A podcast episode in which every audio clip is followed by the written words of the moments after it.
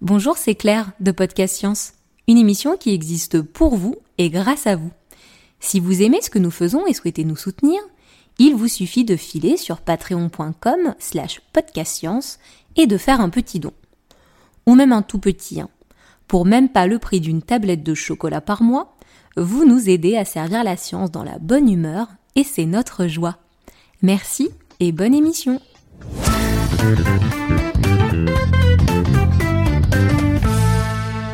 Bonsoir.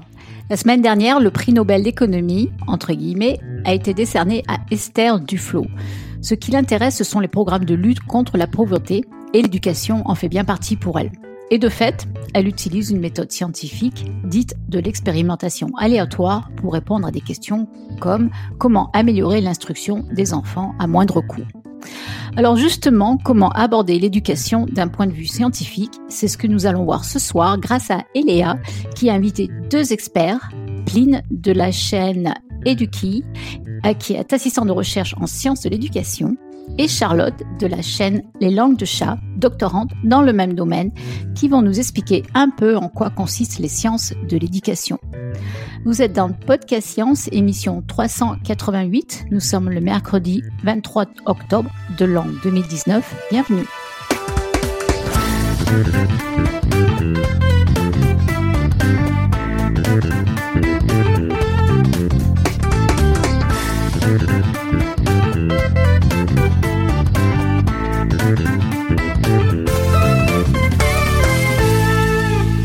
Voilà, ce soir c'est moi Irène qui vais vous présenter cette émission et nous avons un tour de table bien riche et on va commencer par Pascal à la technique comme toujours depuis l'Alsace.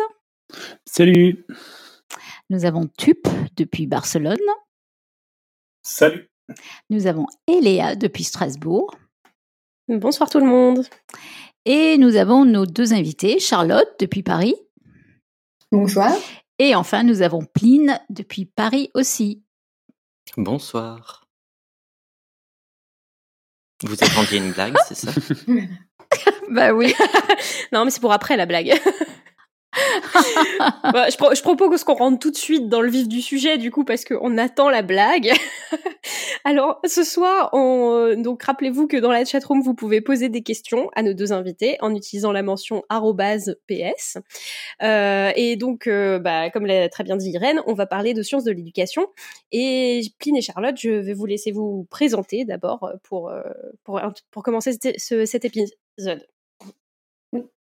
Ok, donc euh, Charlotte, sur Internet, je suis un peu plus connue euh, sous le nom euh, Les langues de chat. C'est ma chaîne YouTube où je vulgarise des sujets de sciences sociales qui m'intéressent.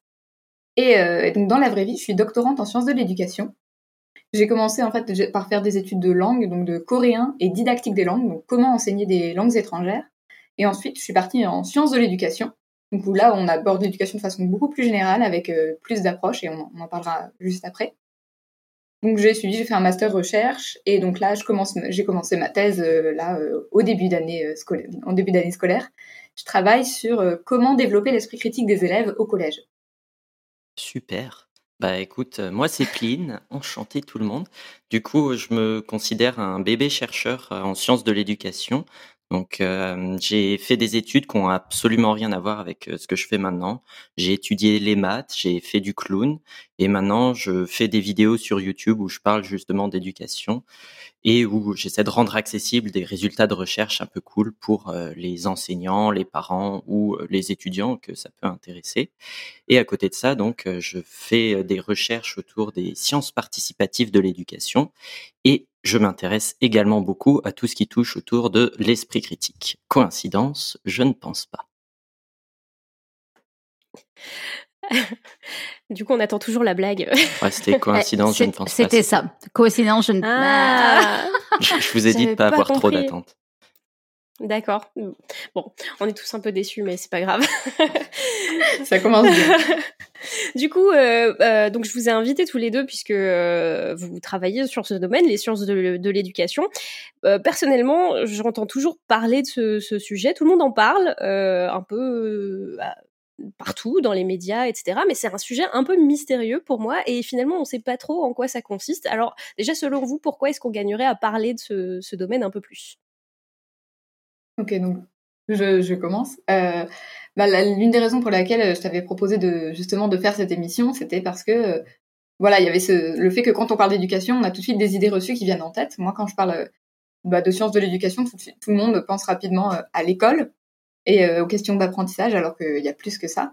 Et je pense que les sciences de l'éducation, c'est intéressant d'en parler parce que parce que ça peut être ça peut être utile à, plein de gens dans le dans leur métier parce qu'ils sont des professionnels de l'éducation mais aussi à des gens qui sont parents ou même à des personnes qui sont qui apprennent en fait. On, on apprend tout le temps dans plein de situations donc c'est intéressant de savoir un petit peu un petit peu plus sur ces, ces questions là et en fait de façon générale les sciences de l'éducation sont assez peu connues au sein des sciences sociales. Il y a beaucoup de gens qui savent pas que ça existe en fait avant de de se, se retrouver dans, dans ce domaine là et donc voilà, c'est comme ça que l'idée de faire l'émission est venue. Je ne sais pas si Pline, tu veux ajouter quelque chose. Eh ben non, je te rejoins beaucoup sur le fait que je considère aussi que les sciences de l'éducation, les sciences autour de l'éducation, on détaillera un petit peu juste après, peuvent vraiment être utiles à, plein de gens. Et surtout, bah, partant du principe que l'éducation, ça concerne un peu tout le monde finalement, ou en tout cas les questions d'apprentissage. Bah, je veux dire, on a tous été élèves, parents, pour beaucoup, en tout cas euh, avec des gens qu'on connaît dans le milieu de l'éducation, soit en tant qu'élève, soit en tant qu'enseignant, bah, le fait de comprendre un petit peu euh, les sciences qui s'intéressent aux questions liées à l'éducation, ça me semble super intéressant, justement, et le fait de, de connaître un petit peu mieux ça, ça peut aider à donner son avis et avoir ouais, un avis éclairé sur certaines questions qui nous concernent tous et toutes. Mmh. Et euh, une des choses qu'on voulait aborder avant de rentrer dans le vif du sujet, c'était la question des, un peu des, comme j'avais rappelé, les, idées reçues qui viennent tout de suite à l'idée, parce que je me, je pense que parmi les gens dans le public doit y avoir euh, ces idées-là qui, sont présentes. C'est que euh, l'éducation, c'est, c'est donc l'école et c'est pour les enfants. Souvent, c'est la, première idée qui vient. la deuxième chose que je rencontre souvent, c'est que les spécialistes de sciences de l'éducation, on serait aussi spécialistes de la mémorisation, de l'intelligence du QI. Régulièrement, on demande voilà mon avis sur euh, tel test et euh, bah c'est pas forcément dans nos sujets de recherche en fait de la même manière qu'un biologiste euh, ne connaît pas par cœur tous les animaux de la savane bah, en sciences de l'éducation on connaît pas tous les domaines qui touchent à l'éducation. Et, voilà il y a une autre chose pour les personnes qui s'y intéressent et qui revient souvent c'est l'idée du mouvement de l'evidence based education. Donc en anglais l'éducation fondée sur les preuves ou l'éducation fondée sur les données probantes qui est une certaine manière de, de voir les recherches en éducation et qui à nouveau ne regroupe pas tout le champ en fait, où c'est vraiment euh, une vision un peu restreinte euh, de, de, ce qui se fait et c'est euh, plutôt là dans une démarche d'évaluation de, de, ce qui fonctionne en termes d'apprentissage, d'enseignement, etc. Donc ça existe, mais il n'y a pas que ça. Ok. Euh, tu, tu voulais rajouter ouais, ça me fait réagir ce que vous disiez sur le fait que c'est n'importe quel moment où on apprend, etc. En fait, est-ce qu'il y a des moments où on n'apprend pas? Eh ben, est-ce qu'il y a des moments où on n'apprend pas donc? Je pense que c'est difficile de, répondre à cette question sans définir un petit peu rigoureusement ce que c'est l'apprentissage. C'est pas forcément ultra intéressant euh, parce qu'il y a des, des, scientifiques qui se sont posé la question justement de qu'est-ce que ça peut être l'apprentissage. Euh, de manière générale, non, on n'apprend pas à chaque seconde, etc. Euh, après, si on a une vision très très large, euh, où en gros ce serait une modification de notre mémoire qui correspondrait à l'apprentissage, oui, on, peut juger qu'on qu'on va apprendre un petit peu tout le temps, mais je pense que si on, si on part sur l'idée intuitive de ce que c'est apprendre, c'est plus apprendre et garder un petit peu en, mémoire longtemps euh, et avoir des choses qui vont pouvoir ressortir, être utiles, etc.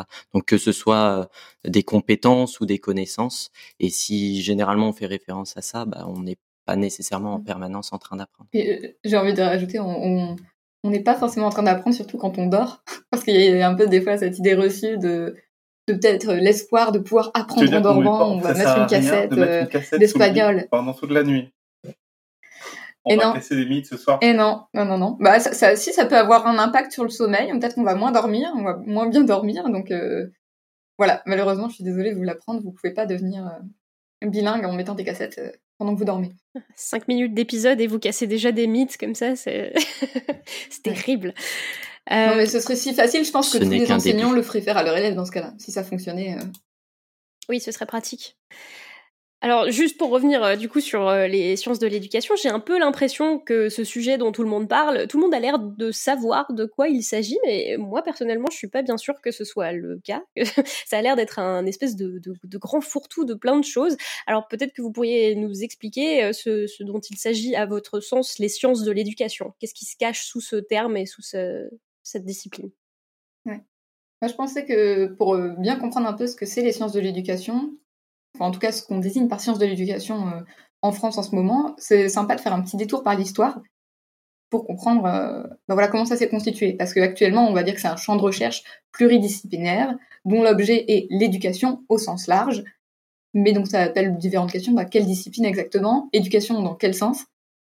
Et, euh, et, on va voir que ça a pas mal changé. En fait, on, retrace, si on veut, les débuts des sciences de l'éducation dans les années 1800 avec euh, un mec qui s'appelait Marc-Antoine Julien de Paris, qui voulait créer la science de l'éducation, au même titre qu'on a la biologie ou la physique. Et euh, pour ce faire, il voulait recueillir systématiquement des informations sur la situation de l'éducation et de l'instruction publique à l'époque euh, dans différents pays d'Europe, pour pouvoir les comparer et ensuite déduire des règles, des principes généraux sur l'éducation, et ensuite améliorer l'éducation chez nous en France. Vous noterez que c'est une idée qui euh, reste encore présente chez certains aujourd'hui avec les grandes évaluations internationales, dont on va vous reparler un peu plus tard. Je te laisse euh, continuer, Charlotte, euh, ton exposé historique. Voilà, mais finalement, on veut parler vraiment des fondements des sciences de l'éducation. C'est un petit peu plus tard, c'est à la fin du 19e siècle, pendant la Troisième République, où on avait le ministre Jules Ferry, dont vous avez certainement entendu le nom quand même. Donc, il était ministre de l'Instruction publique, c'était le nom qu'on donnait avant au ministère de, de l'Éducation nationale. Donc il a créé toute une série de lois à son nom qui ont rendu euh, l'enseignement primaire gratuit, public et laïque. Et euh, donc l'instruction primaire, donc de 6 à 13 ans, était euh, alors obligatoire. Alors que avant, même s'il y avait pas mal d'élèves qui étaient scolarisés, c'était pas, pas obligatoire. Donc il y a eu une demande d'expertise dans le domaine de l'éducation, puisqu'on a eu le besoin de former des maîtres d'école. Et, et donc voilà, d'où la création un peu de, chaires de sciences de l'éducation euh, à ce moment-là. Donc euh, il y a eu euh, des grands noms de, des sciences sociales qui ont occupé cette chaire, notamment le sociologue Émile Durkheim, et qui lui voulait un peu poser une distinction entre la vision normative qu'on avait de l'éducation, qu'on a vu un petit peu avant, là où c'était où l'éducation c'est des valeurs, des finalités, des prescriptions, et une vision qui devrait être plus descriptive, en disant bah non, faut s'intéresser aux faits attestés. On peut pas simplement se baser sur sur l'éducation, ça sert à telle chose, ou l'éducation doit être comme ça, et de se dire, bah non, on va aller voir concrètement ce qui se passe dans les écoles, concrètement qu'est-ce qui se passe quand on apprend, concrètement euh, qu'est-ce qui se passe dans les familles aussi. Et donc pour lui, afin de, construire, de constituer une vraie science de l'éducation, il faut s'intéresser aux faits. Mais qu'est-ce que les faits euh, Vous avez quatre heures? c'est une grande question aussi, parce que bon, c'est toujours des faits un peu construits par la théorie, etc. Mais on peut quand même dire que c'est pas exactement la même chose de partir de d'envoler lyrique sur ce que doit être le monde et ce qu'il est euh, concrètement. Quoi. Bon voilà, il y a après on on va pas détailler ce qui s'est passé ensuite, mais il y a eu euh, deux guerres mondiales, il y a eu euh, plein de péripéties, les sciences de l'éducation sont disparues, elles sont revenues, etc. Et en tant que vrai champ de recherche, on considère que ça a été constitué en 1967, parce que c'est là où il y a eu l'arrêté ministériel, et la création de trois licences de sciences de l'éducation, plus une section au Conseil national des universités, c'est la section 70, voilà, donc c'est la reconnaissance officielle euh, de cette discipline universitaire. Donc là, on voit que les sciences de l'éducation, c'est quand même relativement jeune, euh, si on considère que c'est 1967 euh, la date, on va dire la, vraie date de, création. Donc même, mais même s'il y a une existence institutionnelle, ça apparaît pas forcément dans les grands organismes de recherche. Par exemple, au CNRS, il n'y a pas de section sciences de l'éducation. On a sociologie, on a psychologie, mais sciences de l'éducation, ça n'existe pas. Par contre, il y a quand même un institut, avant ça s'appelait l'INRP, euh, l'Institut de recherche, je sais plus, attends, euh, national pédagogique, non, c'est pas ça. Euh, mais bref, en tout cas, qui s'appelle maintenant l'IFE, Institut français d'éducation. Donc voilà, et même les approches théoriques et disciplinaires se sont pas mal diversifiées, parce qu'au début, on était surtout de, sur de la psychologie, de la comparaison internationale et de la sociologie, et petit à petit, ça a englober d'autres disciplines. Alors, il y a une question très intéressante dans la chatroom. Est-ce que, euh, vu l'objet de cette science de l'éducation, est-ce qu'on ne devrait pas appeler ça euh, science de l'enseignement plutôt que science de l'éducation? C'est Cléora qui demande ça dans la chatroom. Bah bon, du coup, comme j'ai la parole, je continue sur ça. Euh, ouais, en fait, il y a un ensemble de sciences qu'on a appelé les sciences de l'apprentissage, donc où là on pourrait mettre aussi enseignement, parce que souvent ça va de, de pair, enseignement-apprentissage. Et, et donc voilà, ça arrive parfois que certains désignent ça comme un sous-ensemble, on va dire, des sciences de l'éducation. Et justement, c'est pour ça, comme quand je disais, il y a aussi des questions de, de sociologie et tout derrière. C'est là où on voit l'éducation au sens large. Et euh, justement, c'est ce qu'on veut va développer juste après.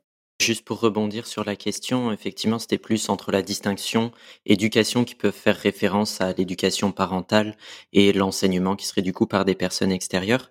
J'ai l'impression que l'éducation, ça englobe justement la partie enseignement et que c'est quelque chose du coup euh, qui se limite pas aux parents. Après, euh, il faut bien savoir qu'avec les, les mots, il y a effectivement des interprétations euh, différentes et du coup le terme science de l'éducation euh, comme l'a présenté Charlotte, il y a toute une histoire derrière. Et du coup, je pense que c'est vraiment dans cette idée un petit peu vaste, donc que ça inclut à la fois le côté euh, parental, mais aussi le côté éducation dans un cadre scolaire. Donc, euh, malgré l'impression peut-être qu'on l'utilise plus dans un contexte pour les parents, vraiment l'éducation et de la façon dont on va en parler en tout cas, fait référence aussi aux parents, mais pas que, et ça inclut bien évidemment l'école. Donc justement, les sciences de l'éducation, c'est un, champ de recherche hétérogène. Il y en a qui considèrent que c'est un peu cette discipline carrefour euh, qui réunit un peu dans une culture commune des chercheurs qui s'intéressent au champ éducatif et aussi à formatif, parce que bon, euh, le domaine de la formation des adultes, bah, c'est de l'éducation, même si on n'utilise pas toujours le même terme, avec des, une diversité d'approches, de disciplines, de méthodes, d'épistémologie. Donc euh, parmi les sciences de l'éducation, on trouve, bon, donc je l'ai dit, la sociologie de l'éducation, on a tout ce qui touche à la psychologie, mais on a aussi de l'histoire de l'éducation, donc euh, l'évolution des systèmes éducatifs, les grandes figures de l'éducation, la philosophie, de l'anthropologie, où là on va s'intéresser par exemple à l'éducation euh, des enfants dans des sociétés euh, extrêmement différentes des nôtres. Comment est-ce que on devient, je sais pas, un homme chez les Barouillas? Ça n'a rien à voir avec la façon dont on devient un homme en France aujourd'hui. On a aussi le domaine des didactiques, où les didactiques, c'est, on peut voir ça comme un sous-ensemble de la, de la psychologie, où c'est vraiment donc l'enseignement de, concepts, de, c'est plutôt centré sur le contenu, là où la psychologie peut être plus centrée sur, euh, sur les individus. Donc comment enseigner un concept, euh, dans quel cadre, avec quelle pratique? Il y a aussi euh, de la psychanalyse dans pas mal de dans pas mal de facultés. Alors là, il y a, il y a question qui se pose sur la légitimité aujourd'hui de la psychanalyse qui est, qui est pas mal remis en cause. Mais je sais pas si c'est une bonne idée de, de rentrer dans le débat maintenant. Et se pose aussi la question euh, d'intégration d'autres sciences comme les neurosciences ou euh, les sciences cognitives, de savoir est-ce que on les intègre ou pas aux sciences de l'éducation, ou est-ce que c'est juste des sciences qui s'intéressent ponctuellement à l'éducation? Si je peux ajouter, euh, bon, vous l'aurez remarqué, dans la liste de ces disciplines, bah, il y en a plusieurs qui s'intéressent aussi à autre chose que l'éducation. Donc vraiment, l'éducation, elle est au milieu d'un elle a un côté très interdisciplinaire justement parce que mmh il y a plein d'approches différentes dont c'est pas le seul objet et pourtant où il y a plusieurs angles, plusieurs façons de faire des sciences justement qui peuvent euh, toucher à l'éducation. Tup, tu avais une question. Euh, oui, tout à fait. J'ai une question. Euh, on a on a parlé quelques fois dans podcast sciences d'économie où l'économie concrètement consiste à mettre en place des, des choses pour essayer de changer le comportement des gens. Et est-ce que c'est considérable est-ce qu'on peut considérer du coup l'économie comme une forme d'éducation aussi? Parce que euh, l'éducation finalement c'est un peu ça, c'est de, faire aussi euh, évoluer le comportement des individus si on, a raison de manière très, rationnelle.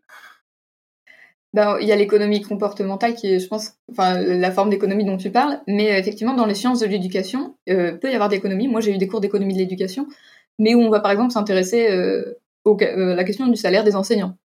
Je sais qu'il y a eu voilà des, on en a parlé pas mal médiatiquement récemment parce que je ne sais plus qui avait dit que les enseignants français étaient très bien payés. Et donc bah non, il y a des enquêtes là-dessus d'un point de vue économique euh, quand on regarde d'un pays à l'autre où les enseignants sont-ils le mieux payés ou, poids, ou pas euh, Quel est le poids aussi par exemple des diplômes euh, sur les salaires C'est des questions qui peuvent se poser en termes d'économie ou aussi ou, même au sein des systèmes éducatifs quand on quand on fait un peu de démographie, de savoir quels vont être les besoins en termes d'économie euh, pour les années euh, qui suivent, parce que si on a une explosion euh, comment dire, de la natalité, il va y avoir de plus en plus d'élèves, donc il faut penser aussi en termes d'économie, et donc l'éducation, c'est pour ça qu'elle touche un peu à tous ces domaines qui sont interreliés. je pensais même, sans faire de la méta-éducation, où tu t'intéresses aux, gens qui font de l'éducation, je pensais carrément à des choses comme, je crois que quand Olivier était là, il nous avait parlé de nudge, c'est-à-dire d'incentive pour faire, pour changer ton comportement. qui me paraissent, enfin, c'est un peu la carotte et le bâton, c'est peut-être un peu primaire comme manière d'éduquer, mais c'est une manière de faire évoluer des comportements. C'est plus à ça où je pensais le lien entre économie et éducation. De dire, euh, si euh, vous achetez une voiture euh, diesel, vous, vous, avez un bonus, et pour un peu éduquer les gens que le diesel c'est mieux que l'essence, entre grands guillemets. Mmh. Bah, du coup, si, si tu prends ce genre d'exemple, la réponse serait plutôt non, dans le sens où si tu retires des incitations, ce genre de choses, si ça reste pas, est-ce qu'il y a vraiment un apprentissage du coup, est-ce qu'on peut vraiment parler d'éducation? Mais je dirais que ça, ça illustre bien, je pense, le, le, gros bordel des sciences de l'éducation, parce que finalement, c'est très difficile de trancher si oui ou non ça rentre dedans. Par contre, ce qu'on peut dire de manière assez, assez claire, je pense, c'est que oui, il y a des recherches en économie comportementale notamment qui s'intéressent à des sujets qui traitent d'éducation et qui peuvent avoir des conséquences sur la façon dont on éduque. Mais ça peut être des conséquences plus ou moins directes et c'est pas forcément limité justement aux incitations ou aux nudge. Mmh. Et justement, en fait, je trouve que bah, une forme de métaphore qui peut permettre un peu de comprendre la, la diversité de ce qu'il y a en éducation. On a un point de vue qui peut être plutôt micro, on va être au niveau plutôt des, par exemple, des processus d'apprentissage, euh, les apprenants, les enseignants. Par exemple, l'apprentissage de la notion d'addition en mathématiques en classe, euh, ouais, en mathématiques en classe de CP, des choses très précises comme ça. Où là, en plus, euh, on peut facilement comparer même d'un pays à un autre parce que parce que processus d'apprentissage. On peut on peut imaginer qu'ils sont en grande partie les mêmes pour plein d'individus différents, même s'il y, a quand même un poids de la culture derrière. Et on a le point de vue beaucoup plus micro, où là on va voir euh, macro pardon, où on va voir l'éducation comme une institution, où là on regarde les tendances globales à l'échelle euh, bah, mondiale ou à l'échelle d'une société. Par exemple, comme je disais tout à l'heure, l'étude, l'impact euh, du niveau de diplôme sur l'emploi. Où ça, ça va être vachement lié au contexte culturel et au contexte social des pays. Où là, bah, par exemple, on sait que le poids du diplôme en France est beaucoup plus fort que, que dans d'autres pays. Et, donc, du coup, quand on va s'intéresser à ces questions-là, bah, euh, des fois, on va être très centré sur euh, un pays en particulier. Euh, et, et voilà, et ça, ça, ça, donne des recherches quand même, voilà, des fois très larges et à l'inverse, des fois très très ciblées sur sur des questions très différentes, quoi, avec des approches différentes. Et donc là, il y, y, a une question qui, qui se pose parfois, donc c'est la question de l'unité des sciences de l'éducation quand on voit un peu euh, ces choses différentes, où il y a des, même au sein des chercheurs, il y y a des, ça se dispute, où il y en a qui voient ça plus comme une simple juxtaposition euh, de, disciplines différentes, qui viennent avec euh, leurs outils de recherche, leur façon de, de valider des connaissances, et, euh, mais qui n'ont pas vraiment de cohérence. Voilà, on va voir un coup l'économie qui s'intéresse à l'éducation, un coup la psycho, un coup la, un coup la philo, et d'autres qui disent non, non, pour avoir une vraie... les, sciences de l'éducation, ce qui compte, c'est qu'il y ait une sorte de culture commune. C'est qu'on va se poser des questions en commun, même si on va pas les voir sous exactement sous le même angle, on va se poser par exemple la question de pourquoi il y a des élèves qui sont en échec à l'école. Ben, on peut voir ça d'un point de vue économique, on peut voir ça euh, du point de vue, euh, enfin avec les outils de la psycho, on peut voir ça avec les questions de la socio. Et c'est en travaillant ensemble et en, en, allant voir un peu les résultats des uns des autres qu'on arrive à créer euh, ben, une cohérence, quoi, des questions scientifiques partagées. Ok. Et donc, est-ce que cette enfin là, ce, que ce dont vous allez parler ce soir, c'est une vision de, des sciences de l'éducation qui est propre à notre système ou à notre pays? Alors, c'est. Bah, vas-y. Ouais, vas-y. On est trop poli. Ouais, du, du coup, c'est une bonne question de savoir euh, les sciences de l'éducation. Est-ce que ça fonctionne de la même façon un petit peu partout?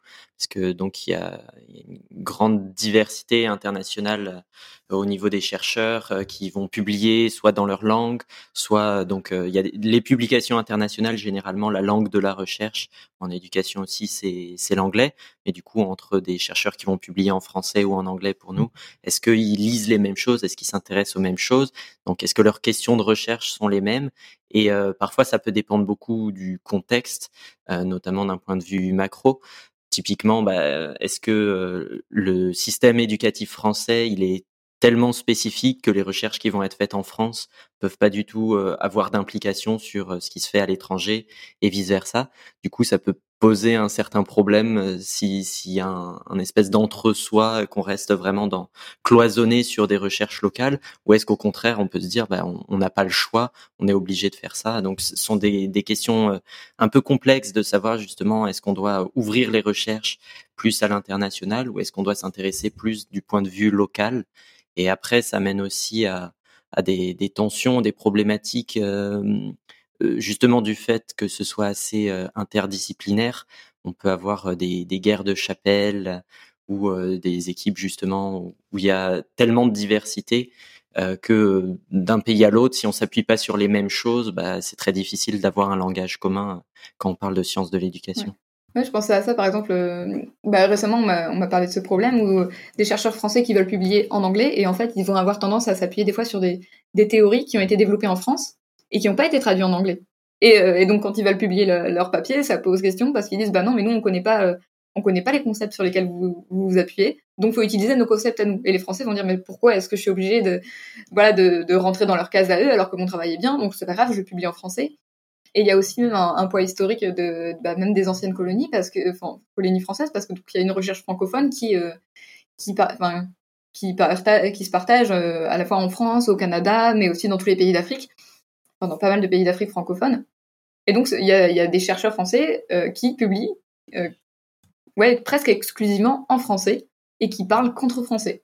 Donc ça, moi, c'est quelque chose qui m'avait beaucoup euh, étonné quand je suis arrivée en sciences de l'éducation, parce que contrairement à l'idée qu'on se fait de bah, la science, c'est international, on publie en anglais, bah, dans ce domaine-là, pas toujours. Mais il y a aussi, comme disait Pline, des... le fait que parfois, c'est juste qu'on est sur des questions très spécifiques et très liées au contexte. Par exemple, je pense à l'éducation aux médias et l'information qui est euh, une discipline scolaire euh, bah, qui existe en France, mais pas dans tous les pays. Et, euh, ou alors qui, qui se constitue pas de la même manière, ou les cours d'histoire, tu dis bah, les cours d'histoire ça va être lié aussi à l'histoire de ton pays et tout. des fois c'est difficile de. Voilà, ou ça va être des recherches qui vont pas forcément intéresser des gens qui parlent d'autres langues, quoi. Ouais, on pourrait aussi prendre l'exemple de tout ce qui est cours liés aux religions. Donc, euh, dans certains pays euh, comme la France, l'éducation est laïque, mais c'est pas le cas partout. Et puis même dans certains pays laïques. Donc, je vais parler euh, d'un système que je connais un petit peu, le, le système d'éducation au Québec. parce qu'au Canada, donc c'est pas un système national pour l'éducation, c'est par province. Donc le Québec a son propre système d'éducation et ils ont des cours d'éthique et culture religieuse ne sont pas des cours de religion, mais voilà, ce sont des choses que nous, on va pas avoir en France, ou alors pas du tout sous le même nom. Ce qui s'en rapproche le plus, c'est peut-être les cours de éducation morale et civique ou, ce genre de choses. Et du coup, effectivement, d'un pays à l'autre, les disciplines peuvent ne pas être les mêmes, et du coup, de fait, les études, les programmes et tout ça, il y a plein de choses qui peuvent varier.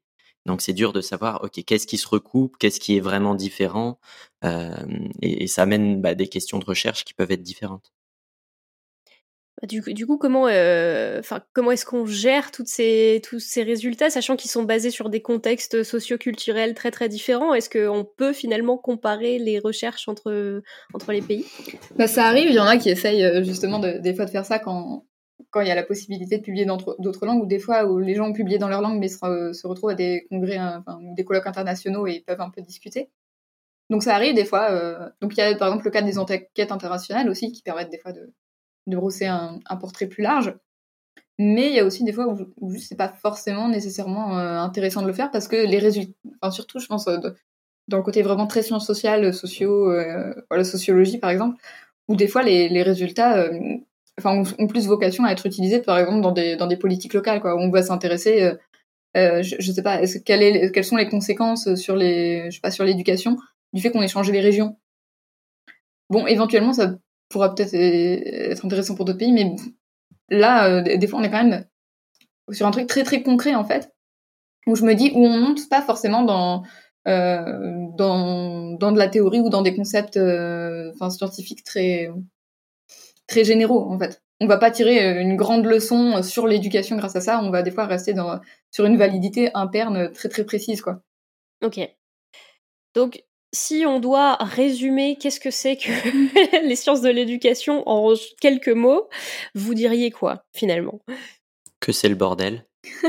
ok. Euh, allez, on va dire un champ de recherche qui réunit euh, des disciplines différentes en essayant de créer une culture commune parce qu'ils vont travailler sur euh, des objets communs avec des questions communes et en même temps avec plein, enfin un truc hybride justement, donc aussi entre des fois les théories, les pratiques, des recherches fondamentales, des recherches plus appliquées, et où tout ça se rencontre pour essayer de voilà, d'établir des connaissances sur ce que c'est l'éducation, sur comment on éduque. Ouais, en une phrase, ce serait peut-être l'ensemble des moyens mis en place pour acquérir des connaissances relativement fiables sur la façon dont fonctionne l'éducation ou des pistes d'amélioration possibles. Ok. Donc on a ce groupe de disciplines qui peuvent être très diverses, qu'on combine pour étudier un seul même objet, l'éducation, ce qui reste une problématique euh, quand même assez vaste.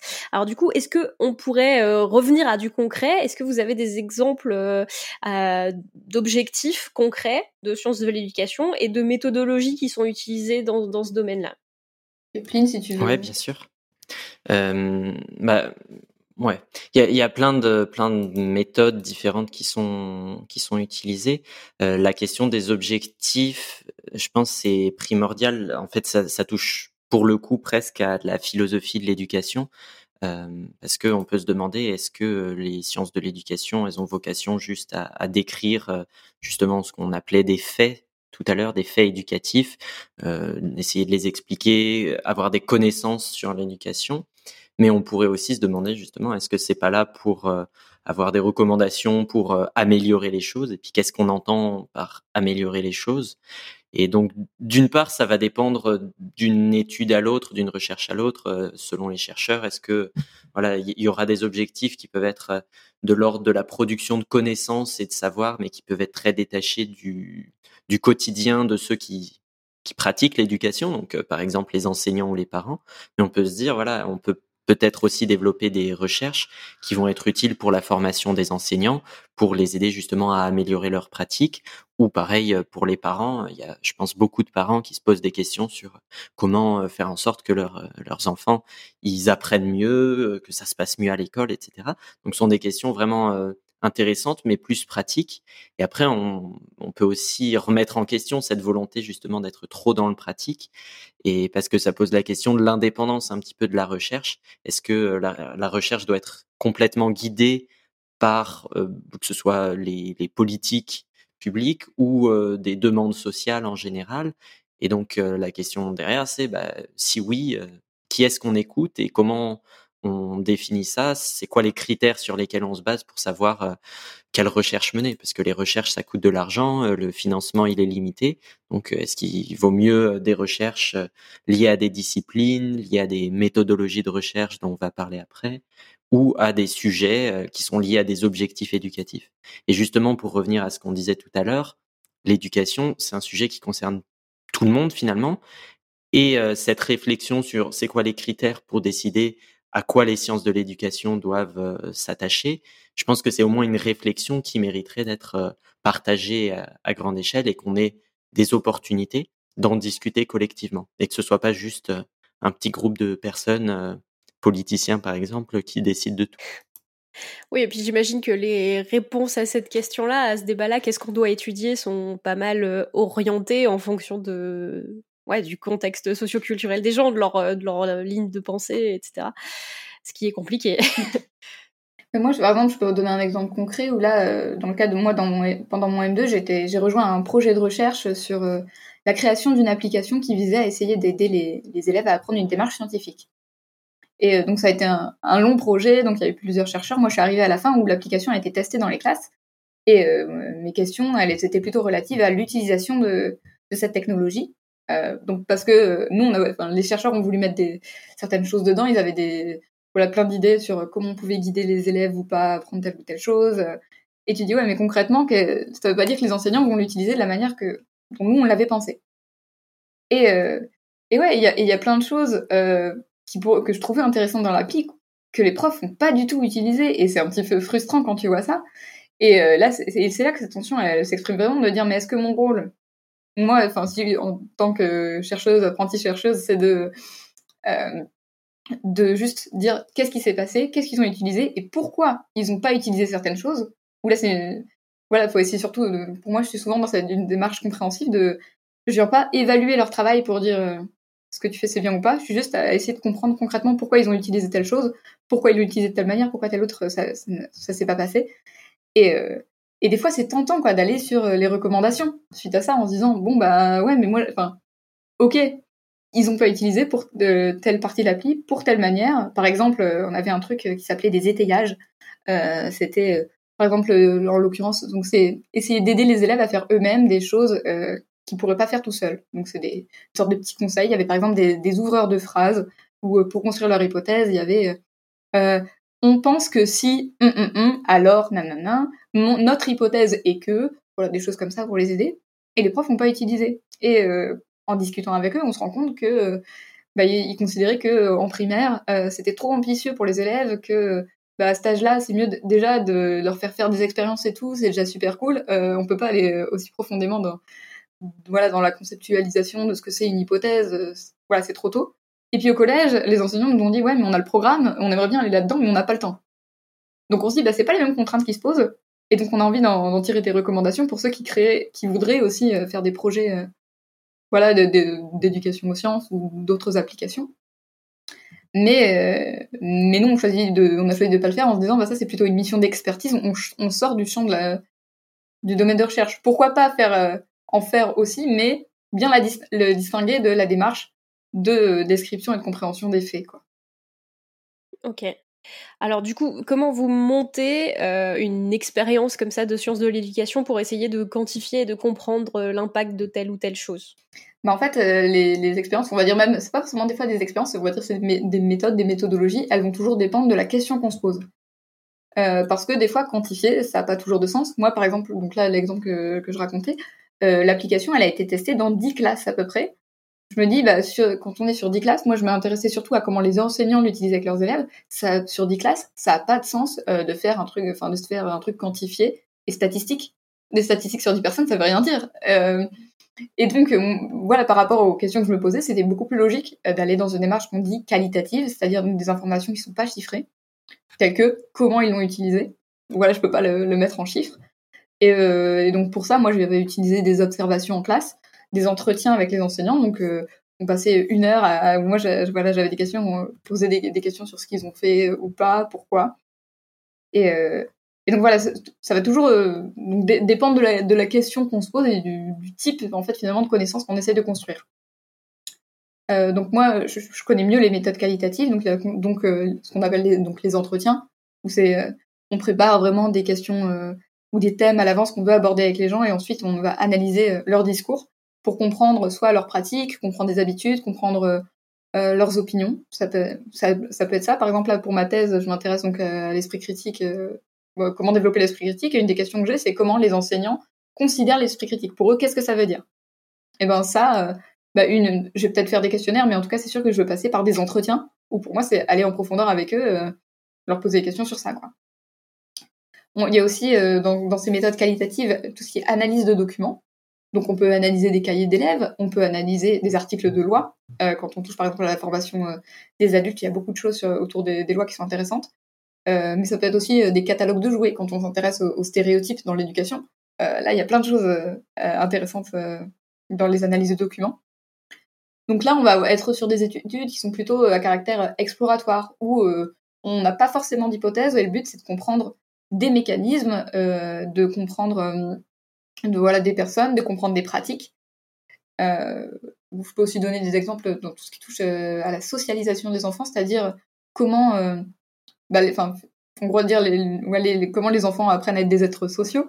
Et euh, j'ai une enseignante qui a travaillé beaucoup sur euh, la fête d'anniversaire, où elle s'était comprendre euh, voilà toutes les règles sociales qu'on enseigne aux enfants à travers le moment de la fête d'anniversaire. Parce que la fête, lors de la fête d'anniversaire, on apprend à être avec des copains, on apprend par exemple à, recevoir un cadeau.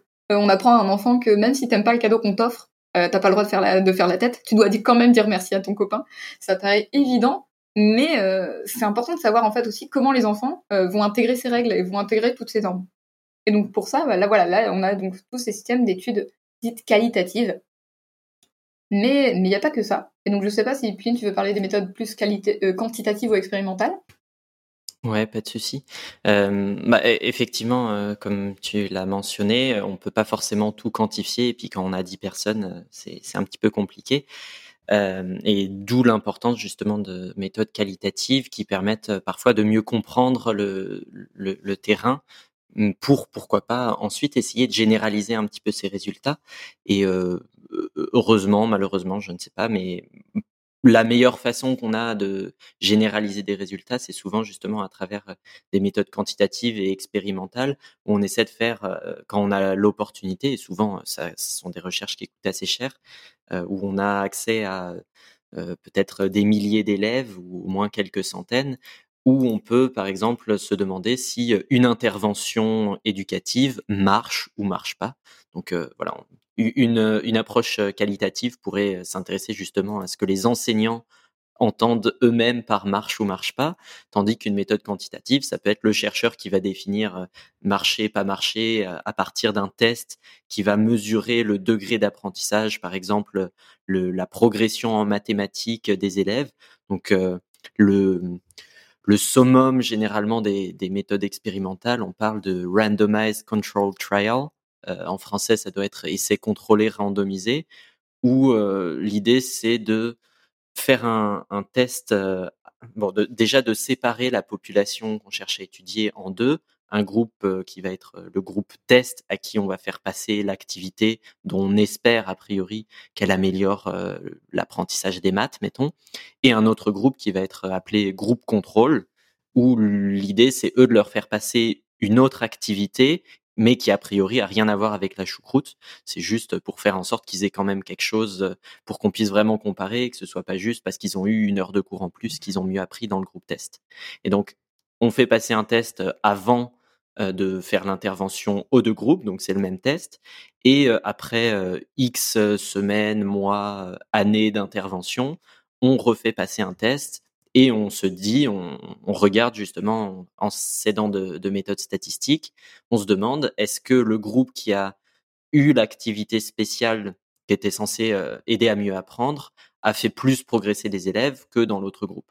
Donc c'est important d'avoir ce genre de, de, démarche parce que sinon il y a plein de biais qui peuvent arriver quand on cherche à généraliser. Typiquement, si on n'a pas de groupe contrôle, bah, le problème c'est qu'on ne sait pas si la progression elle est due à l'activité ou tout simplement au fait que les enfants ils ont grandi, ils ont appris euh, par ailleurs à la maison, etc. Donc euh, l'idée d'avoir ces méthodes expérimentales, même si c'est compliqué à mettre en place et que ça pose euh, certains problèmes, que ça a des limites dont on va pouvoir parler après, ça a quand même un certain nombre d'avantages pour éviter des biais que qu'on peut avoir en tant qu'individu ou en tant que chercheur, pour justement acquérir des, des informations qui soient bah, les plus fiables possibles. Mais encore une fois, ça dépend de la question qu'on se pose et puis ça permet pas de répondre nécessairement à toutes les questions, parce que toutes les questions ne, ne sont pas nécessairement quantifiables. Et parfois, quand on cherche à quantifier des trucs qui sont euh, bah, très artificiels, on peut très bien avoir des résultats euh, statistiquement significatifs, donc on va pouvoir euh, dire ah oui, il y a eu une progression, nanana.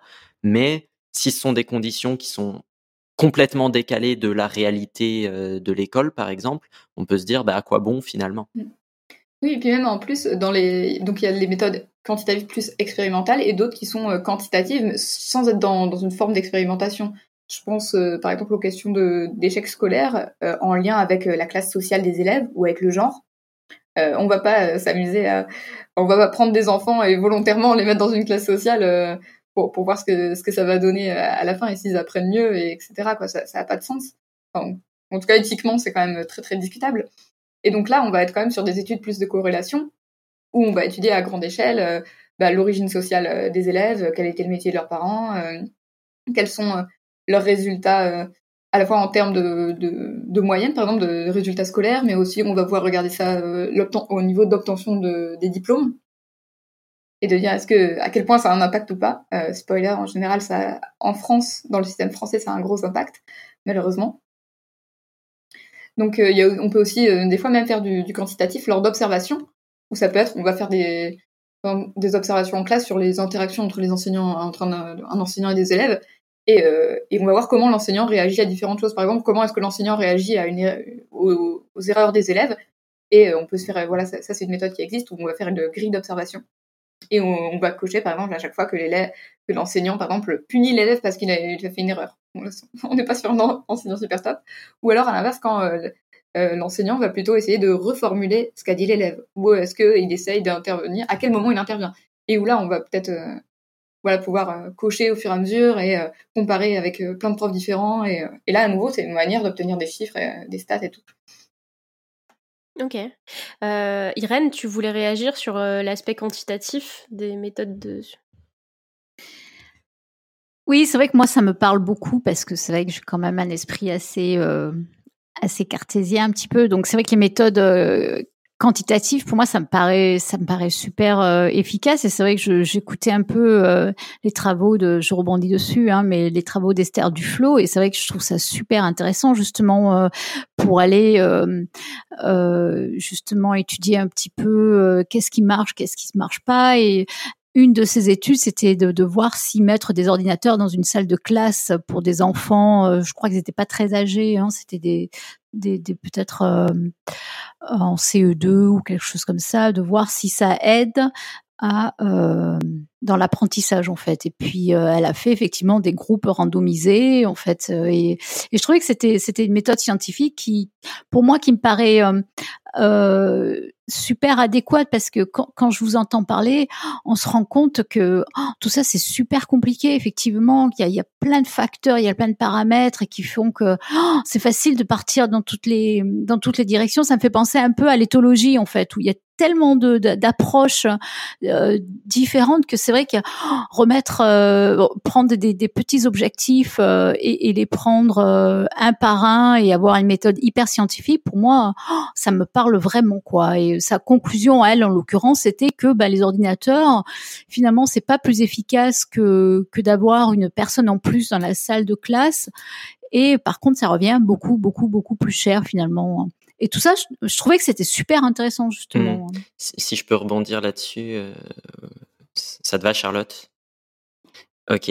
Euh, je, vais me faire un petit peu l'avocat du diable parce que bon, d'une part, les recherches qu'a menées Esther Duflo, c'est justement des recherches très très solides, mais qui ont coûté super cher parce qu'il y a eu plusieurs étapes dans la la mise en place justement des études. D'abord, sont des études à petite échelle, juste pour valider un protocole, se rendre compte justement s'il peut, si ça peut créer des biais, avant de le faire passer à plus grande échelle et de pouvoir généraliser.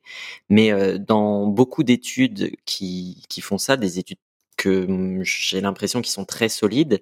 Il y a aussi parfois justement un, mélange de méthodes, ce qu'on appelle des, des, méthodes mixtes.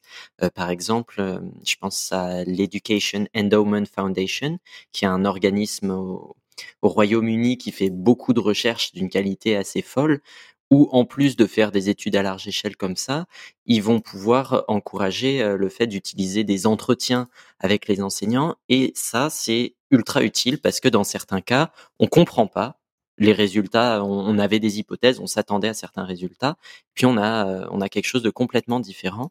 Et parfois, justement, les entretiens et tout ce qui est méthode qualitative, elles sont finalement indispensables pour comprendre pourquoi on, est surpris et en tout cas avoir des nouvelles pistes pour savoir quelles questions poser qui seraient plus adaptées justement à la réalité euh, qu'on essaie de, mieux comprendre.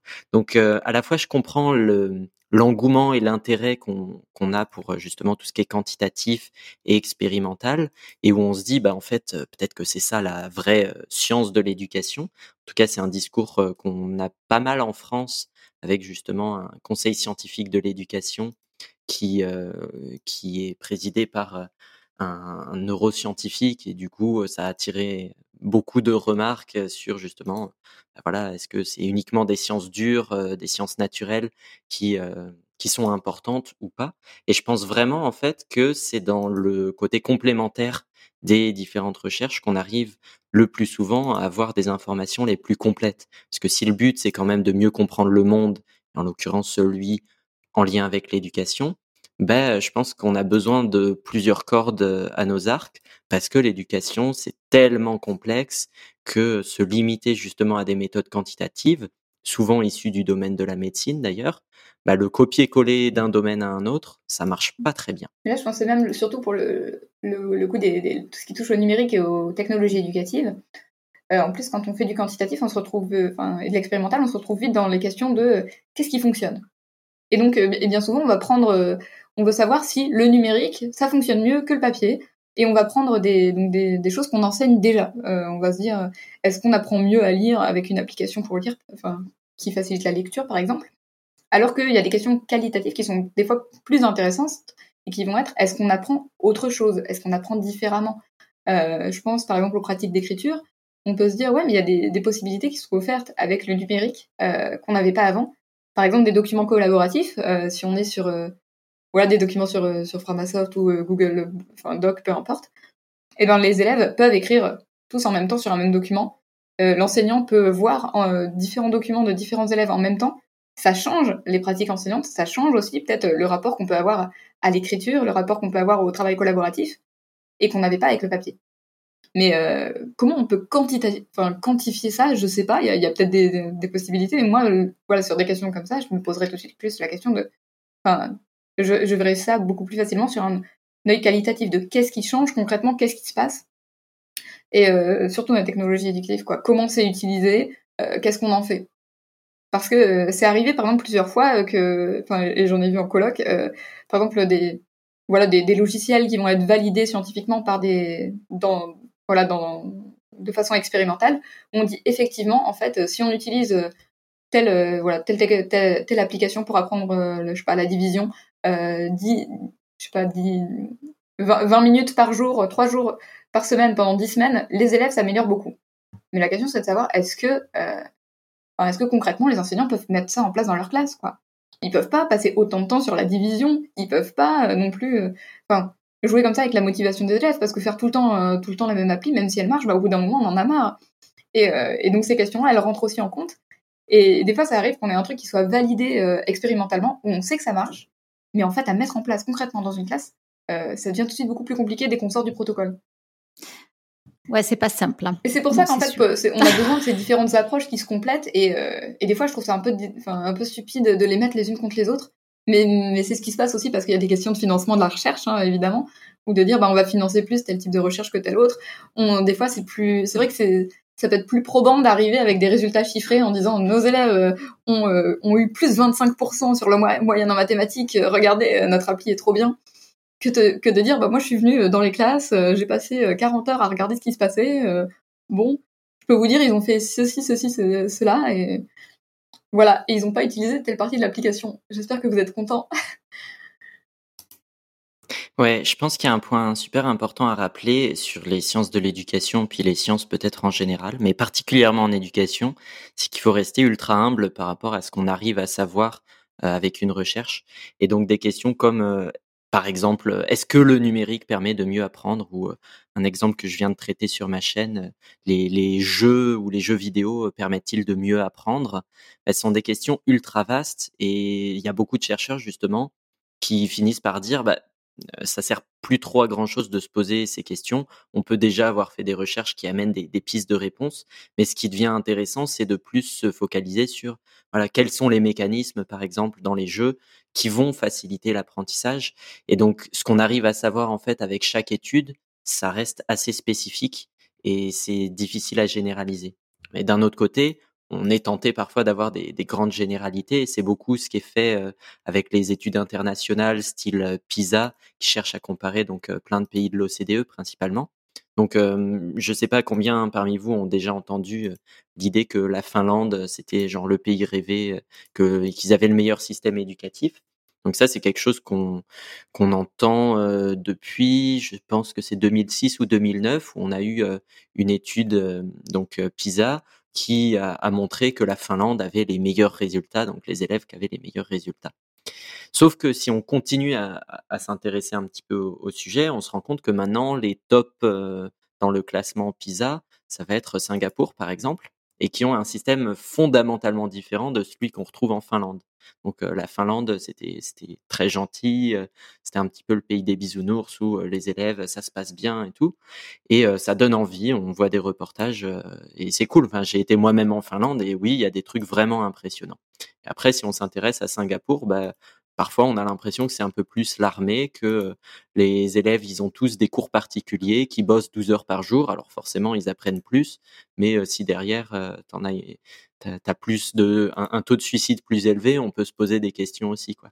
Donc les, les recherches internationales, je pense qu'elles sont à prendre avec des pincettes sur les résultats. Et oui, ça amène des choses super intéressantes pour euh, typiquement la France. Euh, on, ça nous apprend que c'est un des systèmes où les inégalités sociales euh, ressortent le plus. C'est-à-dire qu'en fonction du, du milieu, de la classe sociale, si on veut, de, des parents, bah, ça prédit assez bien euh, les résultats et que les inégalités vont parfois même avoir tendance à se creuser au lieu de se réduire, alors qu'on pourrait se dire, bah, un des rôles de l'école, euh, si justement on n'est pas éduqué par euh, nos parents, c'est qu'on puisse sortir de l'avantage que donne d'avoir des parents très cultivés, très éduqués, qui vont donc pouvoir aider leurs enfants, comparé à des familles euh, qui sont beaucoup plus en difficulté ou qui n'ont pas fait d'études, etc.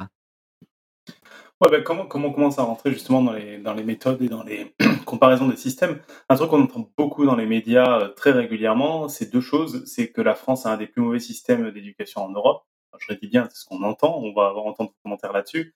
Et euh, la Finlande, c'est le meilleur système du monde, euh, etc. C'est un peu ce que tu as commencé à introduire euh, là. justement, qu'est-ce que dit la science d'un peu plus mesuré et concret sur ces deux sujets-là? Est-ce qu'on est vraiment si mauvais en France? Et est-ce que la Finlande, c'est le, Graal que pourtant on copie pas alors que c'est le Graal quoi?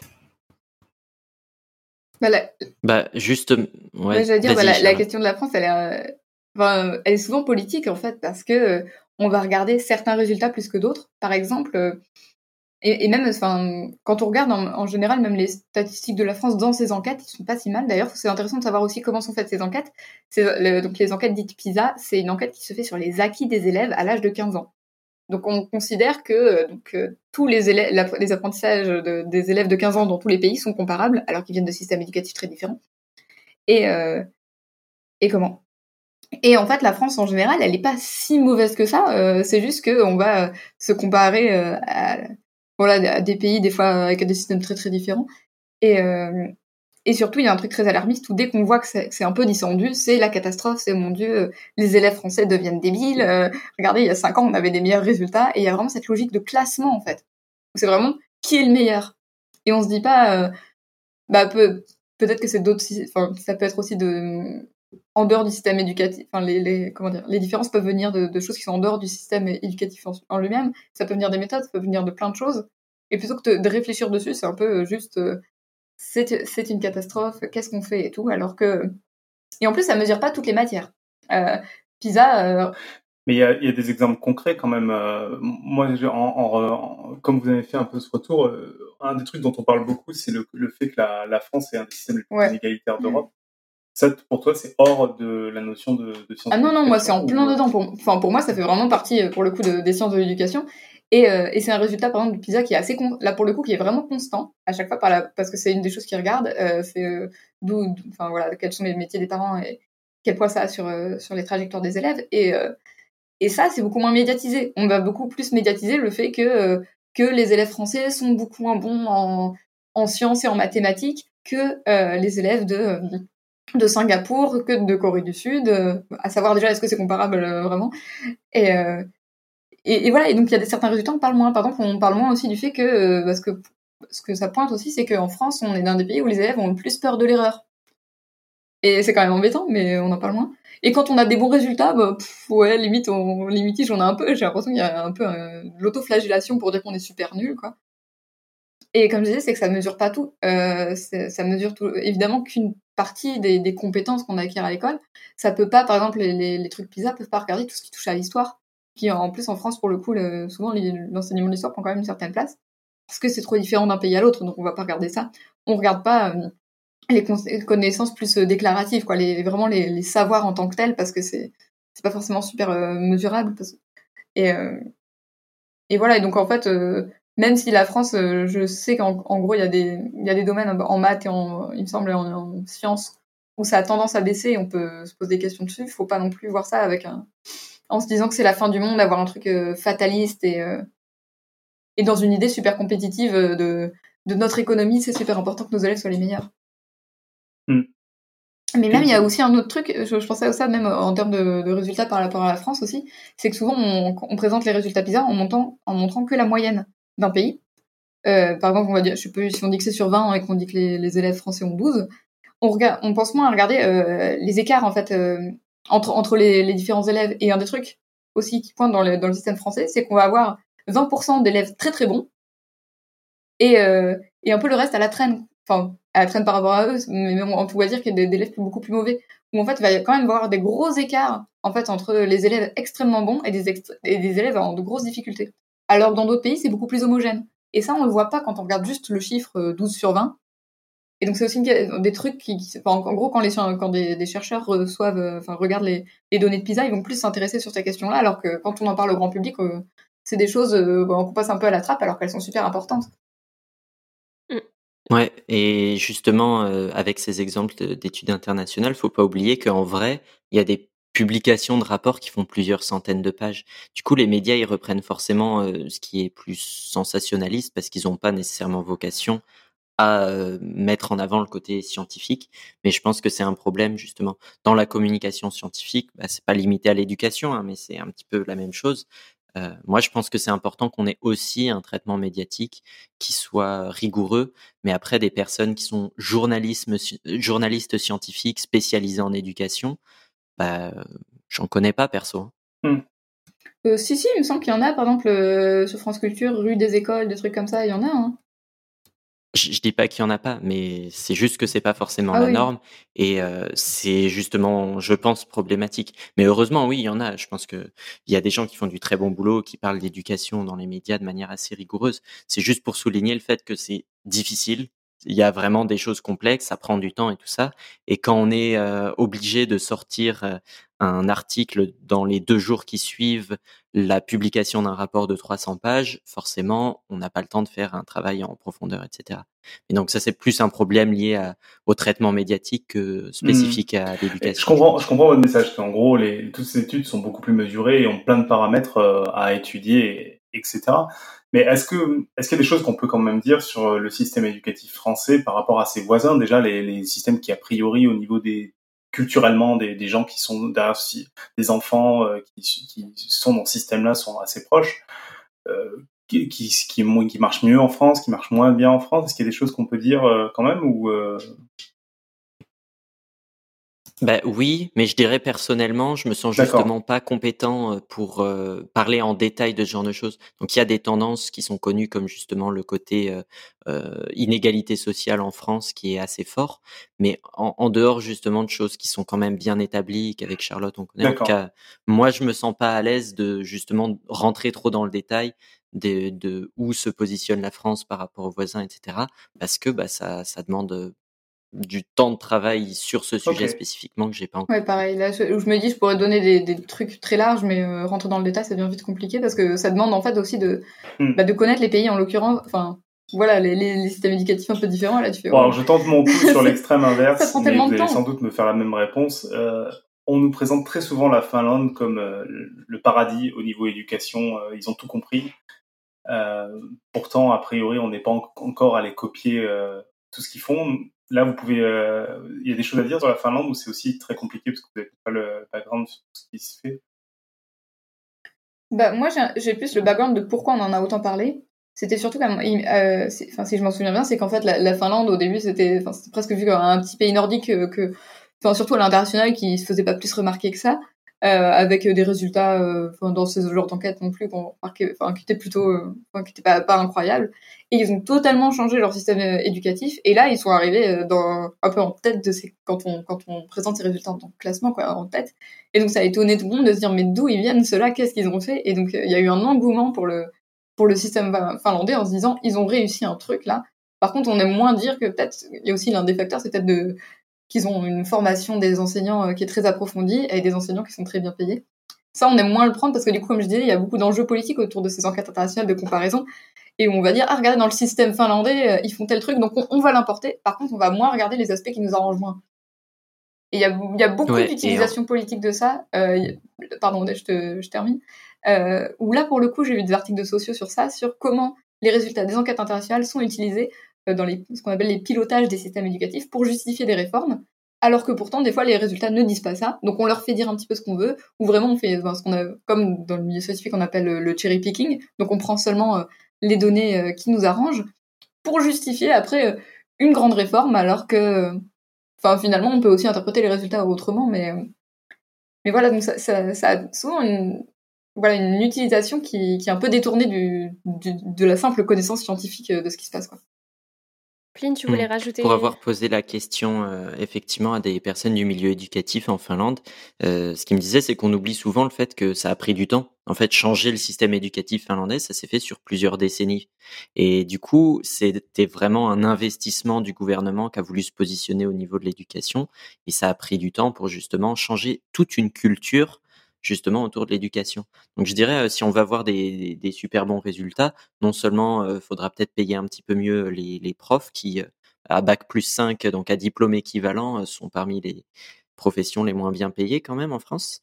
Et du coup, si indépendamment du côté financier, il y a aussi toute une culture qui, qui, qui est même en, marge de l'école. On peut se dire, par exemple, bah, est-ce que les parents ils ont une vision positive du travail des enseignants ou pas, et quel impact ça peut avoir quand les parents sont plus euh, en support des enseignants, qu'ils leur font confiance, etc.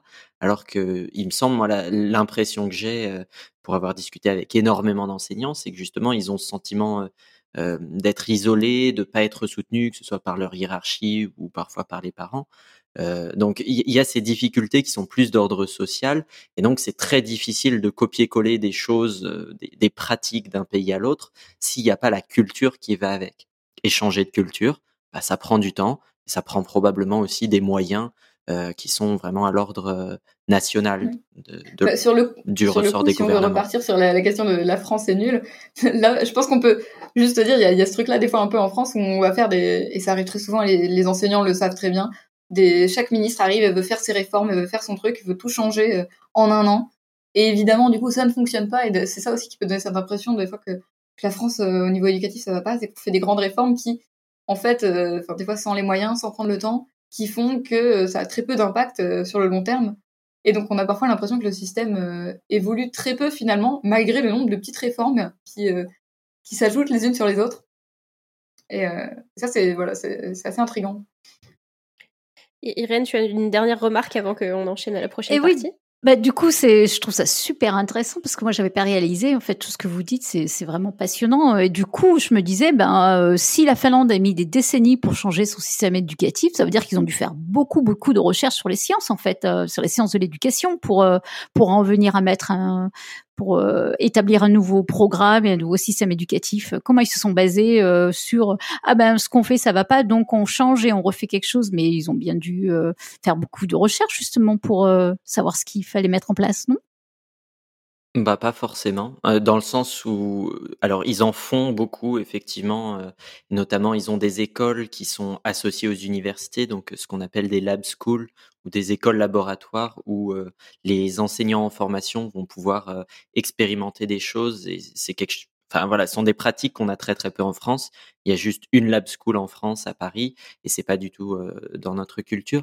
Mais indépendamment de ça, ma réponse ce serait plus ben c'est pas forcément le fait d'avoir fait des recherches euh, qui va faire la différence sur la performance d'un système éducatif. C'est peut-être un peu pessimiste, hein, mais mmh, j'ai vraiment l'impression que l'essentiel, ça dépend des pratiques et de la culture du milieu éducatif, et ça dépend de tellement de choses que c'est pas parce qu'on a des tas de recherches sur un sujet que les enseignants vont appliquer les résultats ou vont même simplement avoir connaissance de ces résultats ou vont même être formés dans leur formation initiale ou continue en lien avec les derniers résultats de la recherche.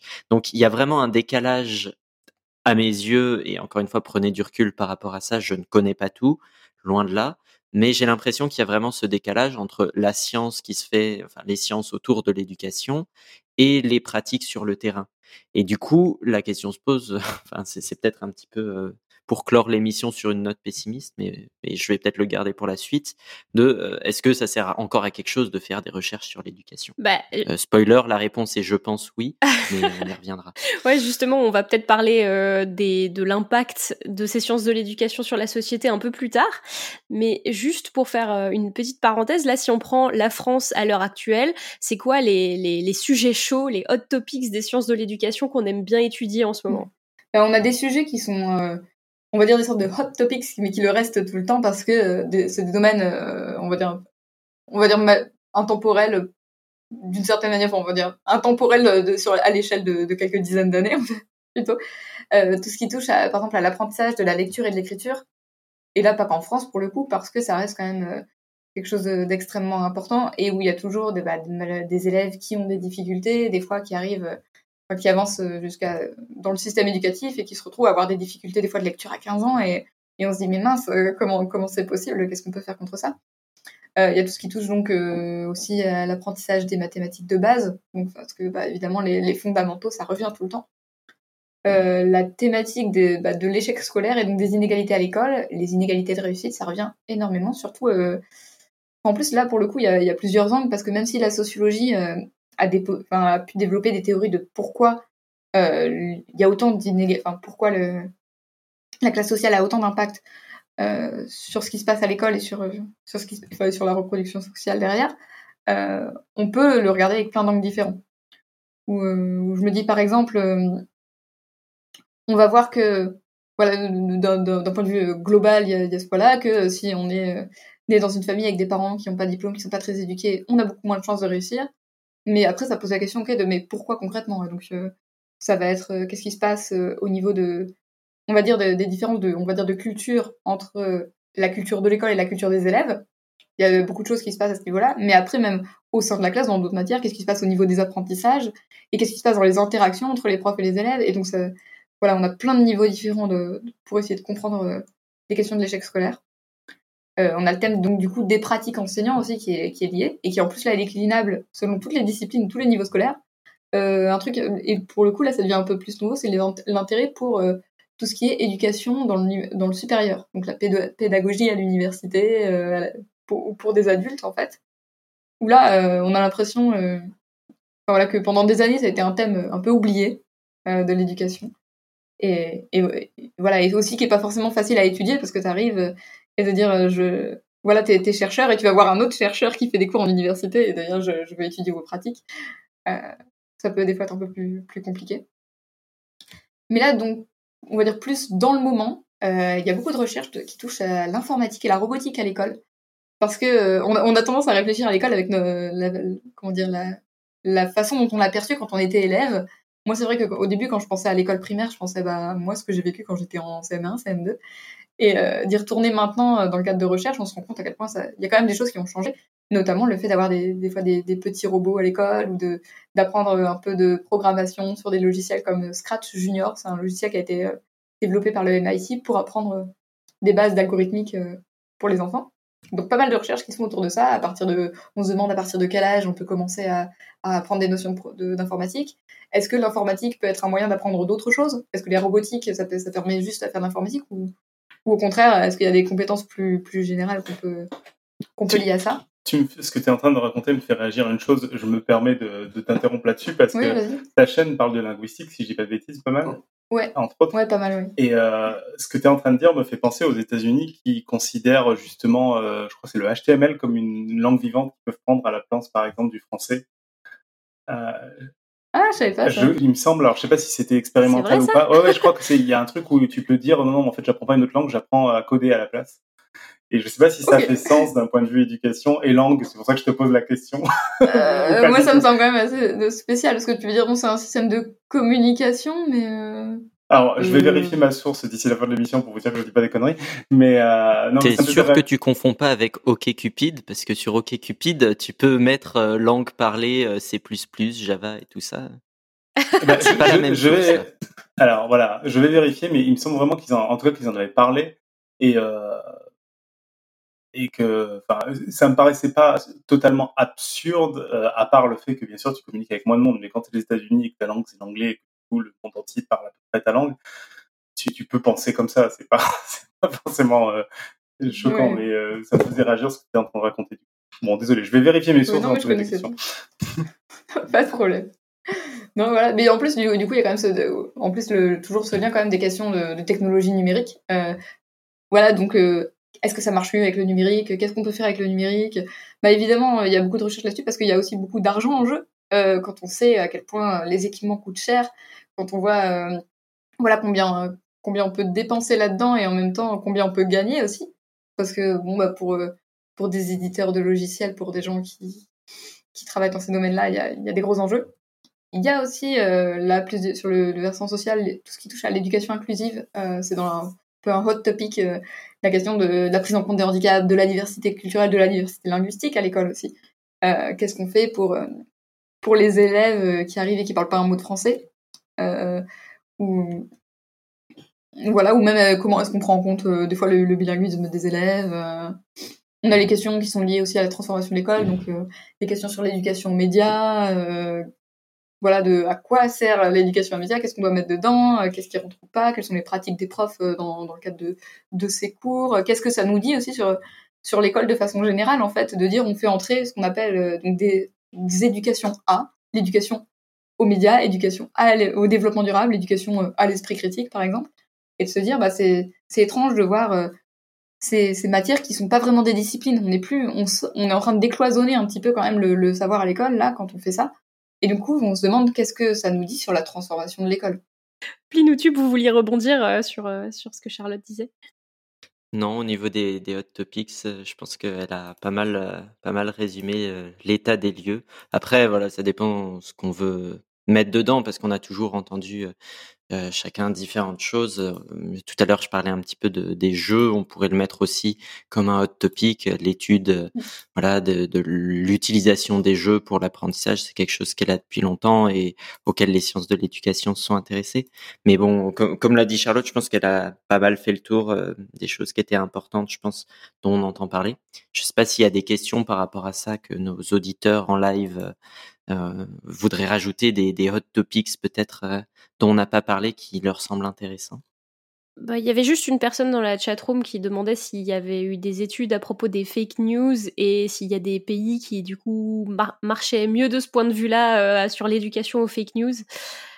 Alors je sais que c'est sûr qu'il y a des études là-dessus, mais je les ai pas regardées. Donc euh, une question. Donc on n'aura pas la réponse. Mmh, moi, je, tout ce oui, j'allais dire, il y a aussi la question de comment on problématise ça, parce que l'éducation aux fake news, bah, je me dis, euh, éducation média, euh, éducation à la citoyenneté, rééducation aux sources, on peut dire qu'en vrai, on a une forme d'éducation à ça qui existe depuis longtemps, euh, parce que ça s'appelle le cours d'histoire, on apprend à, réfléchir à ce qui a, qui a écrit le texte, qu'est-ce qu'il y a dans le document, et, et c'est juste que maintenant, on, on cristallise ça sous, sous, un autre nom, parce qu'il y a ce problème plus social des fake news.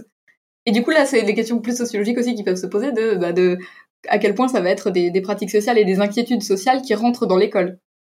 Ou euh, parce qu'en fait, euh, c'est intéressant aussi un point de vue historique parce qu'il y a eu cette idée de l'école qui a été pensée un peu comme, comme un sanctuaire qui est coupé du monde. L'école euh, liée à l'idée de, de la, aussi représente, qui représente un peu la, la, République et tout. Et là, de dire, bah non, en fait, il y a de plus en plus des fois d'intérêts et de personnes d'extérieur qui rentrent dans l'école. bah oui, il va y avoir des questions de laïcité qui rentrent dans l'école, il va y avoir les questions de bah, des fake news. Euh, va y avoir aussi des questions de, partenariat avec des gens qui sont extérieurs à l'école, qui se font, euh, et même des fois des questions de marchandisation de l'éducation.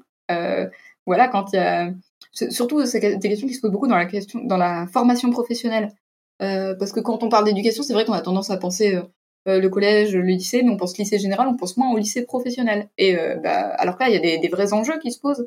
je pense par exemple à une, une autre doctorante de mon laboratoire qui travaille sur le bac pro automobile et, euh, et, comment en fait le fait que le secteur automobile est en train de, changer, qu'il y a de plus en plus d'automatisation des voitures, change les formations de, des jeunes qui, travaillent là-dedans, parce qu'ils se retrouvent confrontés euh, finalement à des, technologies très complexes, et où avant ils avaient toute une expertise sur euh, la mécanique de la voiture, bah, qui perdent parce que finalement tout est automatisé, tout est dans le système central, et donc en fait on a une déprofessionnalisation qui se fait parce que le, le monde du travail change. Et du coup, je sais plus pourquoi j'ai parti là-dessus. Euh, parce qu'on demandait s'il euh, y avait des pays qui étaient mieux éduqués que d'autres ou préparés que d'autres à, la lecture des fake news. Bon, C'était parti de là. Juste pour finir sur les fake news, il y a, j'ai des potes qui bossent sur ces questions, donc qui font des recherches là-dessus. Et de ce que j'ai compris euh, de leurs recherches, euh, ils ont tendance à, à dire que c'est assez, euh, on, on, surestime souvent l'impact que peuvent avoir le, les fake news.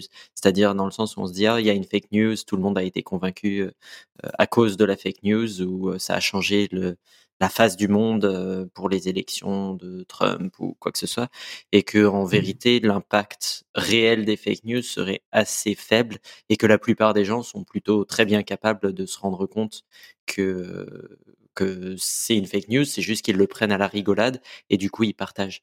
Et donc ça pose des questions aussi en amont de, euh, avant de crier à, à l'alarme euh, où il faut absolument lutter contre les fake news, on peut essayer de se demander euh, est-ce qu'on comprend vraiment bien le, les mécanismes des fake news et est-ce que ça vaut la peine d'investir des milliards par exemple pour lutter contre ça ou est-ce qu'il n'y a pas d'autres priorités à avoir? Donc c'est pas des questions faciles. Hein. Je pense que c'est important de pas mettre ça, glisser ça sous le tapis et de l'oublier complètement. Mais je pense que c'est important de faire les choses dans l'ordre et de se demander, OK, est-ce qu'on comprend bien le problème avant de chercher à le résoudre? Ok. tu, tu, tu avais plein de questions, je crois, sur les, les hot topics. Ouais, je vais commencer par, je vais commencer par préciser que donc j'ai pas rêvé. Euh, il y a un article du Monde de 2015, donc je sais pas où ça en est aujourd'hui, qui disait qu'il y avait des États américains qui avaient des projets de loi ou des lois en cours qui autorisaient de prendre euh, un, langage, un cours de langage informatique plutôt qu'un cours de langue. Voilà pour, euh, pour l'info. je sais pas où ça en est aujourd'hui, 2015. J'avoue, je suis dubitatif. non, mais j'ai ton, ton double, ton, ta double, euh, comment dire, double, double aspect m'intéressait sur le sujet, mais je t'ai pris un peu de cours. J'aurais dû prévenir à l'avance. Ouais, ouais moi j'ai. fake news. Hein. Non, je pense que c'est pas une fake news, c'est le monde, donc c'est pour ça que je pense que c'est assez sérieux. Et euh, par contre, c'est peut-être juste des projets de loi et où ils se sont dit que c'était une connerie deux ans après. Hein. 2015, c'est tout à fait possible. Bref, on va parler d'autre chose. Euh, oui, euh, suite euh, aux premières notes d'émission, moi j'avais noté plein de questions. On va essayer de, les parcourir. On a déjà survolé certaines. Alors pour les auditeurs, je rappelle, moi comme background sur l'éducation, j'ai zéro au niveau scientifique. Par contre, c'est un sujet qui m'intéresse, donc je lis pas mal de trucs, mais en tant qu'amateur, dans les médias, dans les bouquins, donc des choses qui sont pas vérifiées scientifiquement. Et ce qui m'intéresse ici, c'est un peu d'avoir votre, euh, votre retour en, particulier sur des choses où, dont on entend énormément parler euh, à certains endroits. Donc, on a déjà parlé du système éducatif français et de, la Finlande, donc je pense que c'est pas très utile d'y revenir. Par contre, il y a deux noms qui reviennent extrêmement régulièrement quand on parle d'éducation des enfants, c'est Montessori et Françoise Dolto. Donc, je ne sais pas si vous pouvez nous dire qu'est-ce qu'il en est scientifiquement de ces deux personnalités peut-être l'une après l'autre. Euh, on peut commencer par Montessori. Ouais, pas de souci. Ben, en, fait, il y en a beaucoup plus que deux euh, des noms qu'on entend beaucoup. Donc, euh, en France, on entend principalement parler en tant que pédagogue vraiment de Montessori et Freinet. Après, il y en a plein d'autres, Paulo Freire, Rudolf Steiner, etc. Mais donc, ce qui fait la spécificité, je pense, de la pédagogie Montessori, en tout cas ce que moi j'apprécie dans ce que j'ai lu autour de la pédagogie Montessori, c'est plus une question de démarche et de, de façon de fonctionner qu'avait Maria Montessori, euh, qui a donné son nom à, toute une pédagogie, à savoir qu'elle était justement, euh, c'est une des premières femmes médecins en, en Italie, si je dis pas de bêtises. En tout cas, c'était vraiment une scientifique dans sa démarche, et elle a cherché justement euh, à, à, dire, même vers la fin de sa vie, que ça, ce qui a été sa pédagogie, ben, en fait, fallait que ça continue à évoluer bien après elle, et que finalement, fallait pas rester dans une approche dogmatique. Donc, effectivement, en pratique on, entend parler d'une pédagogie qui a euh, à peu de choses près un siècle que Maria Montessori a développé avec des enfants assez jeunes, donc euh, mettons 3 à 12 ans, mais principalement euh, voilà du coup au primaire ou à la maternelle, en tout cas pour l'âge des enfants. Et c'est quelque chose qui est assez répandu tant chez les parents que chez certains éducateurs. Par contre, au niveau de l'école, ce qu'on observe, c'est que tout ce qui est pédagogie Montessori, c'est surtout des écoles privées. Là où, par exemple, tout ce qui est pédagogie Freinet, on le retrouve beaucoup inclus dans les écoles publiques. Donc, il y a des différences d'un pédagogue à l'autre et d'un pays à l'autre, justement, ça peut être des pédagogues différents qui vont avoir eu une influence. Mais du point de vue de la recherche, bah, c'est difficile en fait d'évaluer. typiquement, si on cherche à comparer la une école qui fonctionne avec une pédagogie Montessori et une école qui fonctionne avec une pédagogie différente. D'une part, il y a la question du groupe contrôle, donc l'école en question, comment on sait qu'elle est représentative des autres écoles publiques, parce que toutes les écoles fonctionnent pas pareil pour mille et une raisons. Donc déjà, c'est très difficile de comparer la pédagogie Montessori à autre chose, parce que bah, c'est quoi le autre chose? Et en plus de ça, même si on arrive, mettons qu'on ait des recherches qui nous montrent que la pédagogie Montessori ferait mieux apprendre, mettons, les mathématiques euh, de, sur l'école primaire. Bah, le problème là aussi, c'est on ne sait pas exactement qu'est-ce qui dans cette approche pédagogique va permettre d'amener un changement euh, quel qu'il soit. Du coup, la recherche euh, en général, face à des questions aussi vastes, euh, je pense que c'est là où elle doit rester le plus modeste et essayer d'étudier plus des choses spécifiques. Et du coup, il y a des approches, euh, je pense que dans les grands noms dont on entend parler aussi aujourd'hui, il y a Céline Alvarez qui vient de sortir un autre bouquin, je crois d'ailleurs.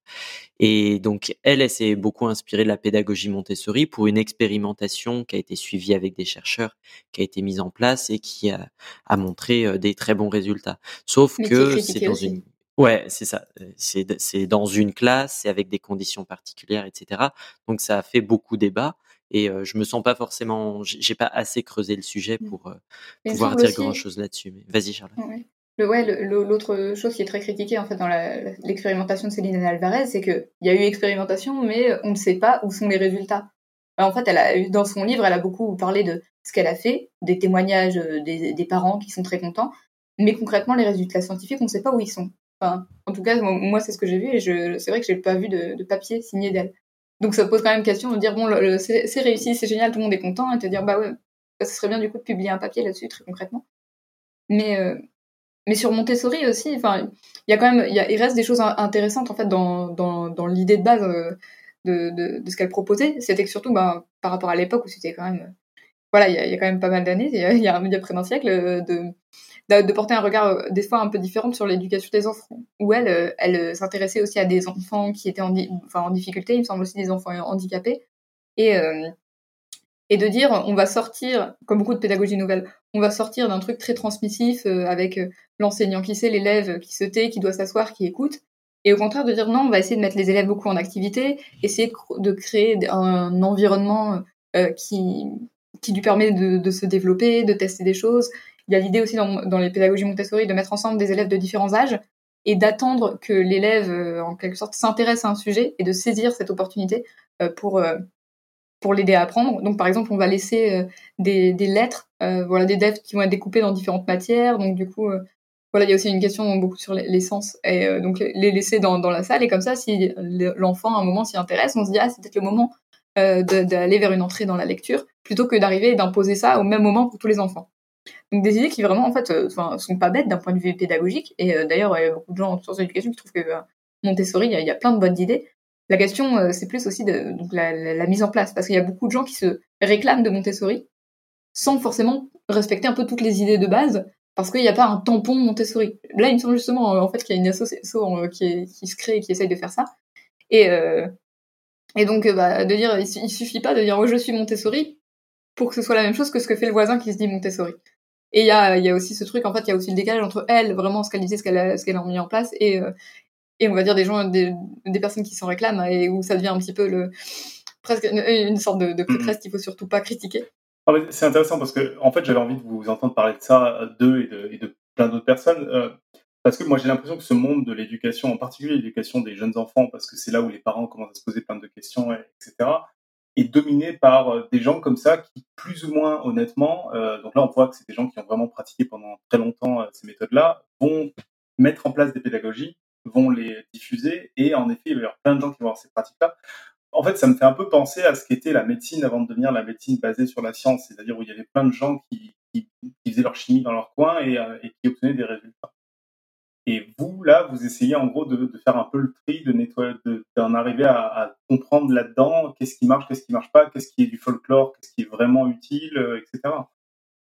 Ben, c'est triste à dire, mais je, enfin, la comparaison, justement, euh, on, on, peut avoir plusieurs exemples qui expliquent pourquoi c'est plus compliqué en mmh. éducation. C'est bête à dire, hein, Mais si jamais tu fais des conneries en tant que médecin, les gens y meurent. Du coup, tu t'en rends assez vite compte Mmh quand quelqu'un fait n'importe quoi. C'est discutable, hein, mais je caricature un peu. En éducation, c'est beaucoup plus difficile justement de, de voir directement les effets que, que ça peut avoir. Donc il y a des choses qu'on peut savoir, mais c'est aussi pour ça que les méthodes scientifiques utilisées en médecine sont difficiles à appliquer en éducation. Donc à la fois, je suis d'accord avec toi sur le fait qu'il y a un petit peu des, ressemblances sur le fait que bah, avant c'était un petit peu chacun qui allait de sa théorie, son idée et qui essayait des choses dans son coin. Mais en éducation, c'est difficile de faire l'économie de ça. Et on peut se demander justement, est-ce que c'est pas plus à travers les réseaux de profs, des profs qui se parlent, que, qui vont pouvoir changer leurs pratiques et améliorer les choses. Et donc, ça pose vraiment la question de qu'est-ce que les sciences de l'éducation peuvent Mmh apporter pour nourrir cette réflexion. Ok. Non, mais c'est hyper intéressant. Mais, mais du coup, en fait, aujourd'hui, ce que j'entends de ce que vous nous dites, c'est qu'on en est aux prémices des résultats scientifiques sur ces pédagogies-là, parce qu'il y a énormément de choses à étudier et qu'on commence seulement à prendre petite étape par petite étape pour apprendre Oui. des choses. Et mais il y a aussi un truc qui est intéressant là, sur les, la pédagogie Montessori, c'est c'est pas directement un résultat scientifique, hein, mais c'est plutôt le, le retournement qu'il y a eu un peu ironique de où elle, elle avait pensé un enseignement qui justement prenait en compte tous les enfants et où elle s'intéressait au départ à des enfants dans des situations sociales très compliquées et où maintenant, en tout cas en France, c'est pas le cas dans tous les pays, la pédagogie Montessori, c'est dans des écoles hors contrat euh, à plusieurs milliers d'euros l'année, où la formation des, des profs pour être euh, Montessori aussi coûte super cher, et où finalement ça touche que les classes euh, les plus favorisées de la société, quoi. Et voilà, je trouvais ça intéressant parce qu'il y a quelqu'un dans la chatroom, euh, voilà la, remarque en demandant est-ce que quelqu'un qui a fait un collège Montessori euh, a plus de chances statistiques d'intégrer une grande école après le bac? Bah, Le problème, c'est que bah, enfin, Montessori, c'est surtout en, maternelle et en primaire, euh, bah, c'est difficile de, de, de, savoir parce qu'on finalement on est quand même sur les, les, personnes qui peuvent se payer Montessori, même qui ont l'idée de mettre leurs enfants dans des écoles Montessori, c'est pas n'importe qui. Donc euh, déjà, en fait, on va dire de base, statistiquement, le fait que les parents, euh, enfin qu'ils soient dans une famille où les parents les peuvent les mettre dans une école Montessori, fait qu'ils ont plus de chances de, de, pouvoir intégrer une grande école.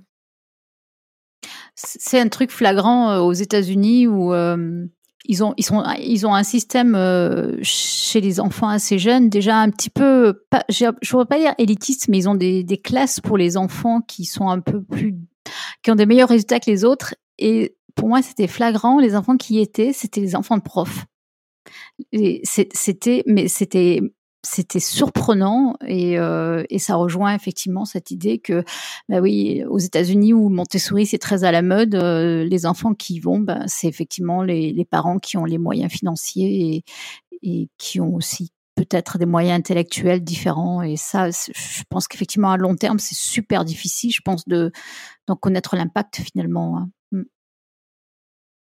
Euh, Bon, dans, dans, un autre registre, en fait, comme je pensais pas en, reparler, mais finalement, comme, vous en parlez là, parce que là, quand on prend euh, Montessori, euh, bon, il y a plein d'autres exemples. Je vois des gens dans la chatroom qui parlent d'autres exemples, etc.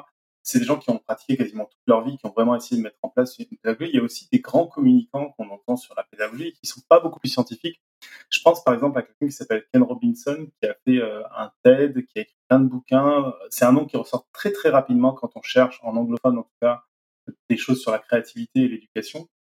Et comment la communauté scientifique voit ces gens-là? Est-ce qu'ils sont agacés par ces discours peut-être un peu simplistes, un peu grandiloquents sur l'éducation et qui sans doute disent des conneries ou sont plutôt contents qu'on parle de ça? Je pense qu'il y a des réactions qui varient vraiment selon les chercheurs, où il y en a... je pense qu'il y en a beaucoup qui, juste s'en fichent en se disant, bah, en fait, des discours sur l'éducation, il y en a tellement, et de, toutes parts. de dire, il faut, tout, tout, le monde a son avis sur l'éducation parce que tout le monde est touché par ça. Et donc euh, de dire bon un, un, une personne de plus qui fait des conférences et qui donne son avis euh, bon on n'est plus à ça près. Et il y en a d'autres ouais au contraire que, ça énerve un peu de, de voir un peu cette euh, mais comme dans dans d'autres domaines de voir un peu la cette forme un peu d'instrumentalisation d'une forme d'expertise qui n'en est pas vraiment une en disant on va balancer des grandes vérités sur l'éducation. Donc là je pense à Ken Robinson qui va j'ai regardé un petit peu ce qu'il fait voilà parler de de l'école à quel point les l'école euh, tue la créativité, que les enfants osent pas faire d'erreurs, et c'est voilà, c'est on est dans un bah, il est dans, dans une école discours qui est terrible, politique, qui est politique voilà. en et plus euh, d'être euh, d'essayer de changer l'éducation, quoi. Oui, bien sûr, c'est ça. Mais mais ça et du coup on se demande mais bon, y a, des, fois, en fait, c'est un peu des, Mhm. choses tellement générales qu'on peut même pas dire que c'est faux. Et, euh, et des fois, on se dit, mais sur quoi il se base, en fait, aussi. Il y a, des fois, il, il donne des grandes idées et on se dit, c'est bien beau, mais ça repose sur quoi et tout. voilà, l'école tue la créativité. Euh, bah, Qu'est-ce qu'on entend par créativité? L'école, c'est quelle école? Euh, C'est à quel niveau? C'est quel truc? Ou par exemple, la, voilà, la, question des élèves qui ont plus peur de, faire des erreurs. Bah, si on voit ça, plus euh, du point de vue de, par exemple, du développement de l'individu, on peut se dire euh, que c'est pas forcément, je sais- du point de vue de l'apprentissage, ça peut être embêtant, mais de la construction euh, personnelle, ça l'est pas forcément. Ça veut peut-être dire qu'ils sont en train d'intégrer euh, des normes sociales euh, où ils comprennent que, voilà, où on, on intègre bah, les- les- la notion peut-être de d'avoir honte de ses erreurs, de, de, de, de s'exposer en public, de machin truc, qui euh, viennent du, enfin peut-être qu'ils sont normales à l'adolescence, j'en sais rien. Enfin, et ils donnent des grandes vérités comme ça. Et moi, par rapport à un discours comme ça, je sais même pas des fois Mhm. comment me positionner parce que euh, je, je sais même pas. Des, voilà, la même question, les questions que je me pose déjà, c'est est-ce que c'est vrai ce que tu racontes avant de nous dire ce qu'il faut faire? Bon, Parce que c'est un truc englobant euh, super large. Comme euh, l'heure avance, je vais poser une dernière question parce que je pense que c'est un sujet qui est, qui est important sur euh, si on veut faire un panorama un peu de l'éducation, il va falloir vraiment qu'on fasse revenir. Le, le dernier acteur de l'éducation auquel je pense qu'on va pas du tout parler ici, c'est le privé. Où aujourd'hui, avec il y a beaucoup, c'est à la mode quand on crée une innovation de se baser sur soi-disant des faits scientifiques. Et donc on voit apparaître plein d'applications ou de, logiciels qui, qui sont censés être euh, optimales entre guillemets pour l'éducation. Je pense par exemple aux applications pour apprendre une langue qui eux se basent sur, je crois, des résultats de mémoire, de répétition espacée, il me semble. Il y a aussi tout ce qui est les MOOC, où en fait tout le monde, euh, il y a plein de MOOC différents qui existent avec des méthodes différentes. Et là, le domaine le plus large, c'est aussi le jeu vidéo, où il y a toute une logique de ce qu'on appelle la gamification, qui va pareil essayer provoquer des comportements. Alors on a vu plutôt que c'est pas forcément de l'éducation, parce qu'on n'y garde peut-être pas quelque chose, mais ça peut aussi. Donc, pareil, en fait, là, il y a, ce monde-là qui a beaucoup d'argent, qui se développe très vite. Et euh, j'imagine le monde de la recherche plus public qui a un peu moins euh, de moyens. Mais comment euh, ça cohabite? Parce que le monde privé a, a, moins a moins de besoin de faire des résultats bien établis scientifiquement. C'est pas, pas son propos premier. En fait, il y a deux choses. Il y a à la fois euh, la création, on va dire, de, de produits, de technologies qui se basent sur des recherches scientifiques et euh, les, les, résultats scientifiques, on va dire, enfin, qui essayent de les appliquer, et après les résultats scientifiques qu'on peut avoir sur ces, sur ces technologies, qui est quand même deux questions euh, différentes. Et, euh, et où, par exemple, là, donc tu, tu nous des questions de répétition espacée pour la mémorisation, où ça se base effectivement, là, pour le coup, sur des, des, des résultats de recherche assez solides, sur, euh, voilà, sur, euh, pour bien mémoriser, euh, à quel moment est-ce qu'il faut représenter les informations et tout. euh. je ne enfin, je, je serais pas rentrer dans le détail. Et qu'on retrouve dans plein d'applis. Donc moi, par exemple, là, euh, j'utilisais euh, quand j'apprenais le coréen une, application qui s'appelle Anki qui marche sur ce principe où c'était euh, un système de flashcards qui nous présente selon euh, l'erreur enfin selon si on a bon ou pas et il nous le représente plus ou moins souvent et euh, qui se base sur des vraies choses mais là ce qu'il faut distinguer c'est des fois les promesses de ces applications est-ce que ça peut faire vraiment une application comme ça? Bah, c'est très bien pour mémoriser des mots mais mémoriser les mots d'une langue c'est pas la parler J'utilise aussi un petit peu, j'ai essayé de tester Duolingo. Pareil, où tu dis, il y a, des choses vraiment intéressantes. Eux, ils utilisent en plus beaucoup de choses, j'ai l'impression, de, pour le coup, de psychologie, enfin, de tout ce qui touche euh, à l'économie comportementale, et psychologie euh, behavioriste et tout, sur euh, donner des, petites récompenses régulièrement. Donc, quand tu as plusieurs bonnes réponses, tu as un petit son agréable qui arrive, qui te dit bravo, tu as eu cinq bonnes réponses affilées. Donc, ça, ça joue beaucoup sur la motivation, ça se base sur des, là, pour le coup, sur des choses intéressantes. Mais, comment? Mais, après derrière, quand ils te disent un, parce que dans le coup, pour le coup, il y a ça dans Duolingo, euh, un, 34 heures de Duolingo est égal à un semestre de cours à l'université. Bah non, parce qu'il y a aussi plein de choses qu'on peut pas prendre en compte dans une appli. Et pour avoir fait de la didactique des langues, par exemple, on peut pas prendre en compte euh, les erreurs des apprenants. Euh, en didactique des langues, on sait par exemple qu'une cause d'erreur fréquente, c'est euh, donc un, système de calque où les apprenants vont prendre, euh, vont se baser sur une langue qu'ils connaissent déjà, souvent leur langue maternelle, et vont essayer de réutiliser la même structure dans la langue qu'ils sont en train d'apprendre. Parce que bah, c'est les premières structures, qui viennent. Et si on connaît la langue de base euh, de nos apprenants, eh ben on peut essayer de, comprendre leurs erreurs, on peut essayer de travailler sur eux et essayer de faire en sorte qu'ils ne refassent pas tout le temps la même erreur. Une appli, euh, elle te dit juste ce que tu viens d'écrire là c'est faux et elle t'explique pas pourquoi. Et donc des fois ton erreur va rester. En plus tu peux pas, enfin souvent dans beaucoup d'applis tu peux pas non plus euh, avoir de production en langue où tu dis bah ouais, t'apprends à reconnaître des phrases, mais ça te permet pas d'être capable de mobiliser ce vocabulaire et de parler concrètement avec une personne et de faire une, toute une conversation quoi. Donc voilà, donc je me dis des fois ça se base sur des trucs, sur des trucs vraiment intéressants. La question c'est vraiment de, de, voir la limite de ce qu'on peut apprendre avec ou pas. Ok. Ok. Euh, Tube, tu voulais rajouter quelque chose? Non, non. Euh, on n'a pas entendu Pline peut-être euh, sur le sujet, mais sinon, pour moi, c'est bon. Euh, merci beaucoup. Et comme l'heure avance, je vais laisser la parole à. Ouais. Non, pas de souci, on peut passer à la suite. J'avais un truc aussi vite fait sur les MOOC. pour le coup, c'est pas tant en termes d'apprentissage, c'est que y a, là, il y a pas mal de. Là, c'est facile de faire des statistiques, vu que justement, on est sur un truc déjà numérique et où il y a juste des, des données à récupérer. Et là, il y en a, et c'est que par exemple, il y a un truc qui revient systématiquement euh, dans les MOOC, c'est qu'il y a quand même énormément de gens déjà qui s'y inscrivent et qui déjà ne, ne viennent jamais même au premier cours. Je crois que c'est genre 50% de personnes qui n'y viennent pas. Et, euh, et, après, il y a aussi le combien d'abandon, le taux d'abandon énorme. Et après, euh, qui arrive jusqu'au bout et qui arrive en plus après à pouvoir mobiliser ses connaissances dans, dans leur vie professionnelle. Parce que souvent, souvent, il y a aussi ça comme résultat, c'est que les MOOC, c'est très souvent des personnes qui travaillent ou qui ont déjà des diplômes avant. Et, euh, et un truc assez fort qu'on voit, et c'est souvent le cas avec plein de technologies, c'est que ça avantage les personnes déjà les plus avantagées. Donc ce que j'entends par plus avantagées, ça va être les personnes qui sont déjà euh, les plus formées, les personnes euh, qui qui en fait aussi des fois gagnent le mieux leur vie parce que c'est des gens qui peuvent se garder du temps pour pour travailler là-dessus ou c'est des gens qui connaissent déjà bien le numérique des gens qui qui vont avoir les, les capacités et les connaissances pour transférer ce qu'ils ont appris dans un MOOC dans leur vie professionnelle et donc, en fait, euh, malheureusement, quand on utilise des fois les MOOC, on va avoir tendance à creuser des écarts. Ou, euh, ou par exemple, si on se dit, est-ce qu'il y a eu, enfin, ça a été très fort euh, les MOOC aux États-Unis parce que il y a le le prix de l'enseignement supérieur qui est incroyable, où, voilà, où on sait à quel point il y a, les élèves doivent, enfin, les étudiants doivent s'endetter pour pouvoir faire des études en fac. Et donc ils se sont dit, mais ça va être génial parce que ça va être un enseignement pour plein de gens d'un coup. En plus, qui va être en ligne, qui va être gratuit, qui va être libre, ça va révolutionner le monde. Et ben bah non, parce qu'en fait, euh, ça va être les élèves qui, qui, ont déjà suivi des cours qui vont être les plus à même à, en tirer parti. Et en fait, euh, et là pour le coup, c'est des, résultats qui peuvent avoir des, vrais impacts euh, politiques derrière, en disant bah si vous voulez faire un cours qui va être uniquement par MOOC, bah sachez que vous allez creuser des inégalités où les, les personnes qui ont déjà le plus de difficultés vont pas pouvoir en tirer parti. Alors, enfin, et donc ça va pas leur être utile quoi.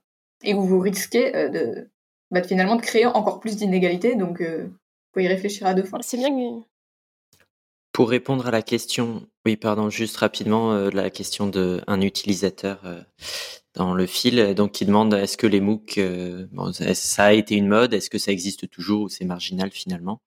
Et du coup, il y a toujours des tas de MOOC qui existent. Par contre, effectivement, il y a l'effet de mode est un petit peu tombé pour des raisons que Charlotte évoque, qui sont liées au public qui, qui utilise ça, mais aussi pour des raisons tout simplement économiques, parce qu'en fait, les MOOC, c'est pas si rentable. On s'est demandé, est-ce qu'on va remplacer tous les profs d'université par des MOOC Il n'y aura plus besoin d'aller en cours Ben, en fait, euh, non, parce que ça coûte super cher à, à, produire les MOOC.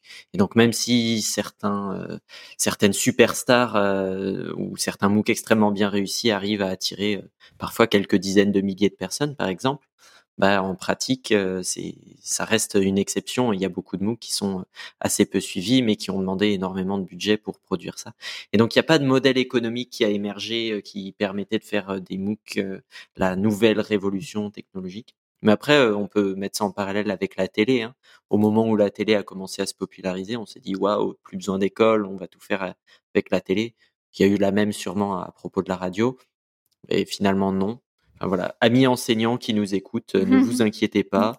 Aux dernières nouvelles, votre profession n'est pas menacée, euh, donc euh, rassurez-vous. Donc les MOOC, il y a quand même beaucoup l'effet de mode et je dirais, euh, je sais pas si c'est marginal, mais j'aurais tendance à dire qu'en tout cas c'est pas si ouf que ça, quoi. Mais après, il y a aussi du coup des, des, formations professionnelles qui se développent plutôt de, de façon hybride, où on va dire on va intégrer une forme d'auto-formation en ligne avec du présentiel parce que c'est aussi quelque chose qui, est énormément, qui joue énormément sur la, la, motivation et puis aussi pour vérifier les, compétences. Parce que la, une autre question qui se posait avec les MOOC, c'était de comment on valide ce qui a été euh, appris. Et là, c'est une question aussi plus large qui, se pose euh, et qui est en train de changer, c'est de, de comment dire la question des qualifications et de la validation des savoirs, des compétences, où on est encore beaucoup sur le système des diplômes, qui a un poids énorme, mais il y a aussi d'autres choses qui se créent. Par exemple, il y a tout un système de, badges. Euh, c'est en, Normandie surtout que ça a été développé, les open badges. Donc l'idée, c'est de d'utiliser des technologies comme la blockchain pour valider des compétences où on va dire euh, une personne va valider la compétence de quelqu'un ou valider que telle personne a bien fait telle chose et euh, plutôt que de devoir passer par une université qui va devoir valider qu'on est capable de faire quelque chose ou pas ou de devoir juste être sur le bouche à oreille. juste expliquer rapidement ce que c'est que la blockchain? On a, on a un podcast science sur le sujet. oh là là, ça va être compliqué. Pour, parce qu'on a encore toute une, émission là à faire. Ouais, d'accord. ouais, ben on va dire c'est un système en tout cas de, de validation par les pairs, etc. Et de, de, voilà, de, là pour le coup, de, je, je suis pas sûre que moi y compris, euh, je comprenne très bien ce qu'il y a derrière ce terme. ouais, ouais. Non. Mais parce que la première fois, moi, que j'ai vu ça, l'utilisation de la blockchain pour l'éducation, je me suis dit, mais c'est quoi encore ce truc? Parce que t'as souvent des innovateurs qui arrivent avec des idées pas possibles et où ils se disent, on va tout révolutionner euh, parce que parce qu'on a utilisé trouvé une nouvelle technologie. Et là, je me dis, non, en fait, il y, y, a quand même des choses vraiment des fois intéressantes. Euh, des fois, derrière un, un discours de la, révolutionnaire, etc. C'est pas forcément une révolution, mais il y a des choses des fois quand même. Euh, et non, plus, plus si, si, pour en dire en un mot, si tu veux l'explication de la blockchain, typiquement pour un diplôme d'université, il a de la valeur parce que c'est une université qui le donne. Donc, tu as un tiers de confiance qui est l'université qui va dire ce diplôme, il a de la valeur. Là, la blockchain, ça permet d'avoir deux personnes qui vont se faire confiance sans avoir de tiers de confiance. En gros, le tiers de confiance, c'est l'algorithme. Et là, j'imagine que c'est dans ce cas-là où euh, ça permet de dire, voilà, il y a un diplôme qui a été validé par une entité, mais il n'y a pas besoin d'avoir euh, un, un, je sais pas comment, quelqu'un qui va valider, euh, qui va assurer la, confiance de ce diplôme-là. Je pense qu'il va besoin d'en savoir plus que ça pour le, pour le mm. blockchain de la chose. Ouais, voilà. Ouais, c'est beaucoup venu un peu des milieux de, de l'informatique où, euh, on se retrouvait par exemple à, avoir des gens qui développaient eux-mêmes leur euh, voilà un langage informatique ou un logiciel et de devoir prouver qu'ils étaient qu'ils avaient des compétences là-dedans, bah, ça devenait un, petit peu ridicule, quoi. Euh, C'est-à-dire, bah, je, je l'ai créé, donc je le sais. Et donc, euh, c'est dans ces milieux-là où on trouve, de, qui vont très très vite, où ils trouvent des nouveaux, nouvelles, enfin, nouveaux moyens de valider les, les compétences et les compétences euh, des gens. Quoi.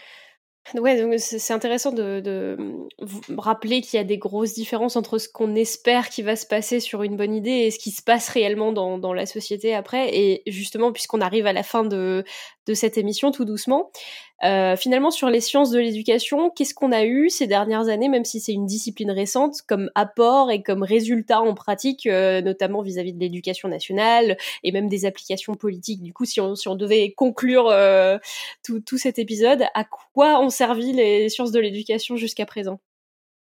Pline, si tu veux y aller. Ouais, bah comme je disais depuis le début, c'est le bordel. C'est difficile du coup d'évaluer l'impact réel des recherches il y a des tas de résultats. Bah, par exemple, je pense qu'une des choses qu'on a appris quand même ces dernières décennies, c'est qu'on apprend de manière plus semblable les uns les autres que ce qu'on pense intuitivement. Et, ça a pu avoir quelques impacts sur, sur des pratiques. Mais ensuite, dans quelle mesure est-ce que euh, les, résultats qu'on peut trouver vont être généralisables, que ce soit au niveau national ou, même international. Bref, euh, j'en reviens à ce côté, c'est difficile de voir l'impact réel en dehors de choses assez locales, assez spécifiques que peuvent avoir les recherches en éducation. Euh, il peut y avoir toujours, qu'on a évoqué déjà ce, cet écart entre la recherche théorique et puis sa mise en pratique et pour tout un tas de raisons. Hein. Ça peut être justement parce que les profs sont pas formés en lien avec les dernières recherches. Euh, ça peut être tout simplement parce que les recherches sont trop en décalage justement avec les pratiques et du coup c'est difficile de, mettre ça euh, dans la salle de classe. Ça peut être parce qu'il y a des résultats qui sont contre-intuitifs et qui du coup euh, euh donnent pas forcément envie d'être d'être appliqués voilà, un, exemple que je peux avoir, c'est, euh, bon, c'est pas vraiment, c'est pas vraiment ça, mais le fait d'avoir moins d'élèves euh, euh, par classe, on peut se dire, bah, c'est évident, effectivement, les élèves vont mieux apprendre, etc. Mais si on remet ça en perspective par rapport au coût que ça peut avoir, mettons passer d'une classe à 30 élèves et la, la, passer à 28 élèves, ça demande un budget énorme parce qu'il faut recruter énormément d'enseignants qui seront pas forcément bien formés, etc. Et du coup, globalement, c'est contre-intuitif, mais c'est pas forcément le, la meilleure façon d'améliorer le, l'éducation en général, de réduire le nombre d'élèves par classe. Alors que chaque prof en pratique peut voir de manière très claire, être convaincu, et même qu'il y ait des recherches qui viennent confirmer ça, qu'avoir moins d'élèves par classe, c'est cool. Et donc voilà, c'est pour ça que regarder du point de vue un peu global, prendre un pas de recul, bah, c'est compliqué. Puis parfois on se retrouve avec des trucs un peu, un peu difficiles à généraliser. Donc, il faut regarder plus au niveau local et il y a des tas d'avancées, effectivement, qu'on a déjà évoquées pour certaines, qui peuvent être faites, quoi. Je sais pas si Charlotte, tu veux ajouter quelque chose. Ouais, bah j'allais dire, il y, a, y a cette question-là, mais aussi le, le fait qu'il faut des fois faire attention aussi à la à comment on transpose les recherches, parce que on a envie de dire faut se baser sur les, recherches scientifiques, mais il y a toujours une transformation du savoir qui va se faire pour le rendre applicable. Ou par exemple, euh, on a dit là, par exemple, que la, répétition à se passer, on sait que c'est une bonne chose pour la mémoire. Euh, voilà, on sait que c'est un, résultat de recherche assez solide. Euh, mais euh, la question se pose de comment on l'implémente très concrètement dans une classe ou, par rapport à soi-même, d'ailleurs, si on est soi-même en train d'essayer d'apprendre quelque chose. Et, et, là, il peut y avoir plein de manières différentes de le faire, et les différentes manières vont pas forcément toutes marcher. Et donc, parfois, on a l'impression que ça remet en cause les, recherches, pas forcément, ça pose voilà aussi la, question vraiment de, des applications concrètes où là il faut à nouveau faudrait à nouveau à chaque fois refaire euh, bah voilà des, des, études sur telle ou telle mise en place de tel euh, résultat de recherche je pense par exemple euh, donc là aux, questions de la lecture on a euh, des résultats qui montrent enfin qui, indiquent qu'il y a eu un grand débat sur est-ce que c'est mieux d'apprendre euh, avec une méthode syllabique euh, c'est-à-dire apprendre euh, aux enfants à reconnaître d'abord les lettres, puis après on met les deux lettres ensemble, B plus A, ça fait bas, machin, pour apprendre comme ça à pouvoir décoder euh, petit à petit. Ou la méthode dite globale, où là c'était on les, met directement face à un mot, par exemple le mot chien, et on apprend, ils reconnaissent globalement le mot, sans pouvoir rentrer dans le détail ils disent ça, ok ça c'est chien. Et, euh, et, on voyait qu'en fait, en général, les élèves qui apprenaient avec une méthode syllabique avaient beaucoup moins de problèmes en lecture, donc on s'est dit, la méthode syllabique, c'est génial, c'est trop bien. Alors que on a aussi des résultats qui, montrent qu'un adulte, quand il lit, bah, il, il, utilise une méthode dite globale. En fait, on reconnaît très vite les mots. On regarde comme ça, on regarde, on regarde pas le détail de chaque lettre. Et donc, on a deux, résultats scientifiques euh, qui s'opposent, qui peuvent justifier l'une et l'autre des, des, méthodes. Et, euh, et, du coup, ce qui se passe dans les classes, en fait, bien souvent, c'est que les enseignants, euh, bah, ils mélangent un peu les deux, quoi. Parce que euh, finalement, euh, on se dit, bah, est-ce que la voilà, le but c'est d'automatiser la lecture, même si au début c'était bien de faire de la syllabique, c'est bien aussi d'avoir aussi un petit peu de l'autre pour, pour réussir à automatiser le processus, quoi. Et donc, euh, des fois, on est sur des, résultats comme ça où on doit mélanger des résultats pour réussir à, arriver à un truc parce qu'un enseignant, il doit gérer tellement de choses en même temps dans sa classe. Il doit gérer, voilà, le contenu qu'il doit enseigner, mais il doit aussi gérer bah, l'ambiance de sa classe. Il doit gérer la discipline dans sa classe. Il y a tellement de temps qui est consacré à la discipline dans les écoles, euh, faut y penser. Euh, il doit, il, gérer, enfin voilà, plein de choses. Et, quand on arrive des fois avec des solutions clés en main en disant on va vous dire quelle est la meilleure manière pour enseigner, c'est prouvé scientifiquement, faut faire ça. Euh, bah déjà ça marchera pas forcément à son contexte local parce qu'il peut y avoir d'autres problèmes euh, sur place. Et, euh, et surtout ça peut il peut y avoir le risque un peu de de retirer l'expertise de l'enseignant qui quand même est celui qui connaît super bien. Normalement ça, le milieu dans lequel il, se trouve et qui qui est quand même des fois le plus à même de savoir euh, ce qui peut être le plus adapté à ses élèves. Avec euh, ce qui se passe dans certains pays euh, d'Amérique du Sud, il me semble que c'est au Chili qui font ça beaucoup, où il y a une forme de, de déprofessionnalisation des enseignants, où, euh, où ils donnent des manuels clés en main, où vraiment, étape par étape, c'est écrit l'enseignant, vous dites ça, vous posez telle question à la classe, euh, vous faites ensuite tel, tel exercice, et vraiment, faut suivre le manuel pas à pas, et où les profs ont une formation en trois semaines, un mois, et, euh, et du coup, ont aucune, aucune expertise, aucune connaissance concrète. Quand il se passe un problème, Enfin, voilà, ils peuvent pas s'adapter aux différents contextes et tout, euh, et, et, qui peut être très problématique. Et, euh, et en France, surtout, on est très attaché à ce qu'on appelle la liberté pédagogique, le fait que les enseignants euh, puissent avoir le choix euh, bah de, leur méthode euh, d'enseignement. certes, il y a un programme général, mais et, donc ça joue aussi beaucoup là-dessus en France où si, les chercheurs arrivent en disant on va vous dire nous de, de, depuis notre université comment vous devez enseigner, je pense que ça passera pas bien du tout. Et donc ils vont pas le mettre en place, et donc s'ils ne mettent pas en place, bah, ça sert à rien. Mmh.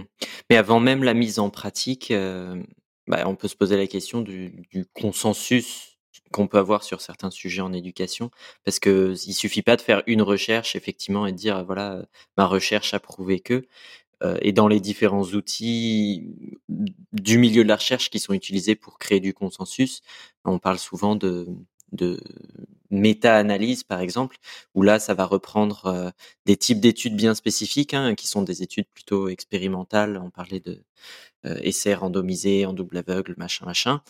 Et ben, les méta-analyses permettent, à l'aide de méthodes statistiques appropriées, d'essayer de tirer des conclusions générales à partir de plein d'études sur un même sujet et du coup euh, qui permet d'avoir des résultats parfois assez solides, mais où on perd la dimension spécifique. Et comme disait Charlotte, bah, ça peut poser euh, des difficultés ensuite pour l'application des résultats. Et donc on, on a priori pas des masses de résultats euh, très solides, de consensus vraiment en éducation, mais on peut quand même donner quelques exemples et qui sont finalement assez assez vagues, assez vastes. Du coup, par exemple, on sait aujourd'hui assez bien que c'est important d'avoir euh, aussi des connaissances et pas seulement des compétences. Donc tout ce qui est euh, background knowledge, donc des connaissances préalables pour euh, développer de nouveaux apprentissages, c'est super important et pas juste des savoir-faire. Donc le fait sinon que l'école française permet pas forcément très bien de compenser les inégalités. Donc on a parlé déjà un petit peu de ça, je m'étendrai pas là-dessus. Euh, on a parlé des méthodes de mémorisation, la répétition espacée un petit peu, qui est quand même euh, un résultat assez solide sur euh, l'impact que ça peut avoir pour retenir et du coup pour apprendre des choses de manière générale.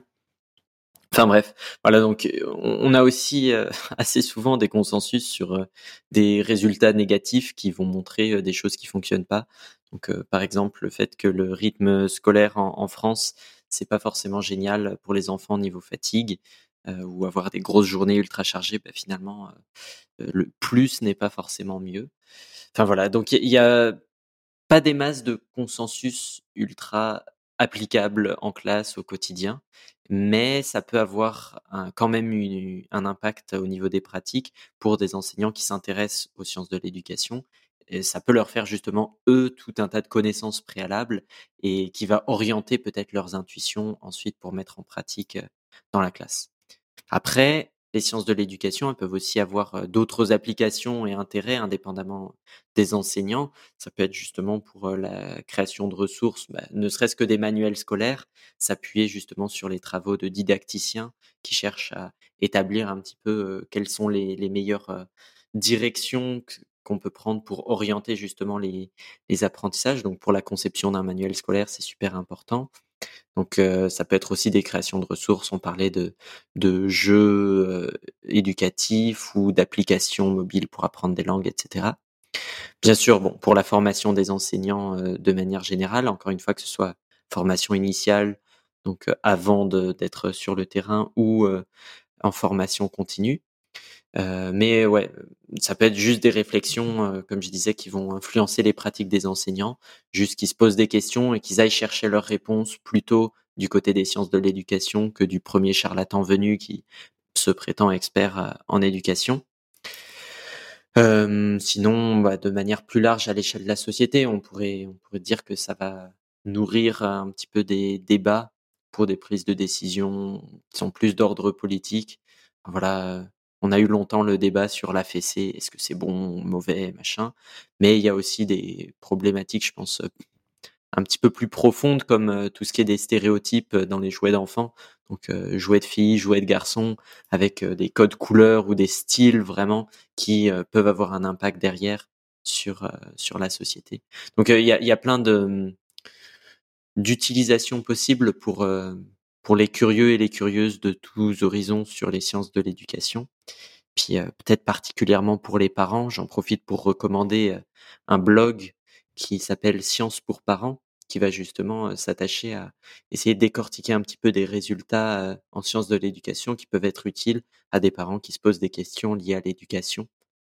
Donc voilà, un petit peu les, idées et intérêts que je peux voir aux sciences de l'éducation. Après, il y a même des, apports où, finalement, il n'y a pas, où, on va dire qu'ils sont beaucoup plus euh, généreux, plus, euh, on est sur de la science un peu plus fondamentale, si je puis dire, et, euh, et où l'application, elle n'est pas directe.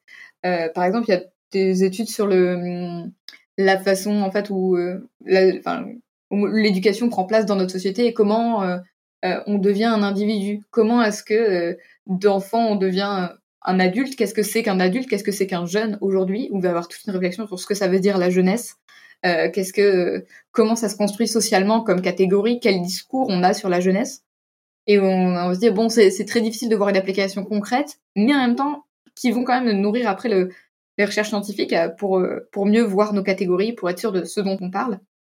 Et, euh, et des fois aussi juste qui sont intéressants en tant que connaissance, ou je pense à un, livre qui s'appelle L'éducation buissonnière, euh, ou une chercheuse qui s'appelle Anne Barrère et qui a travaillé sur la façon dont aujourd'hui une grande partie de l'éducation se fait en dehors de l'école parce que parce qu'on a beaucoup d'apprentissage on va dire disciplinaire de, de contenu à l'école mais mais des questions d'éducation comme comment est-ce qu'on devient on devient soi, comment est-ce qu'on s'individualise, qu'on se devient une personne différente de ses parents, euh, comment on se confronte et qu'on fait, on fait face à des épreuves euh, en tant que jeune, bah ça se passe en dehors de l'école et donc il y a toute cette éducation par les loisirs, une éducation avec qui se fait par les copains et tout.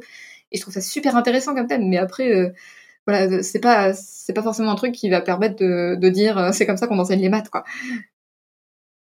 mais qui peuvent nourrir quand même les débats pour le coup, parce que ça va euh, quand même euh, avoir une réflexion de qu'est-ce qu'on attend de l'école. Et là, c'est un peu plus des débats philosophiques, parce qu'il y a des fois cette idée un peu aussi de vouloir tout mettre dans l'école.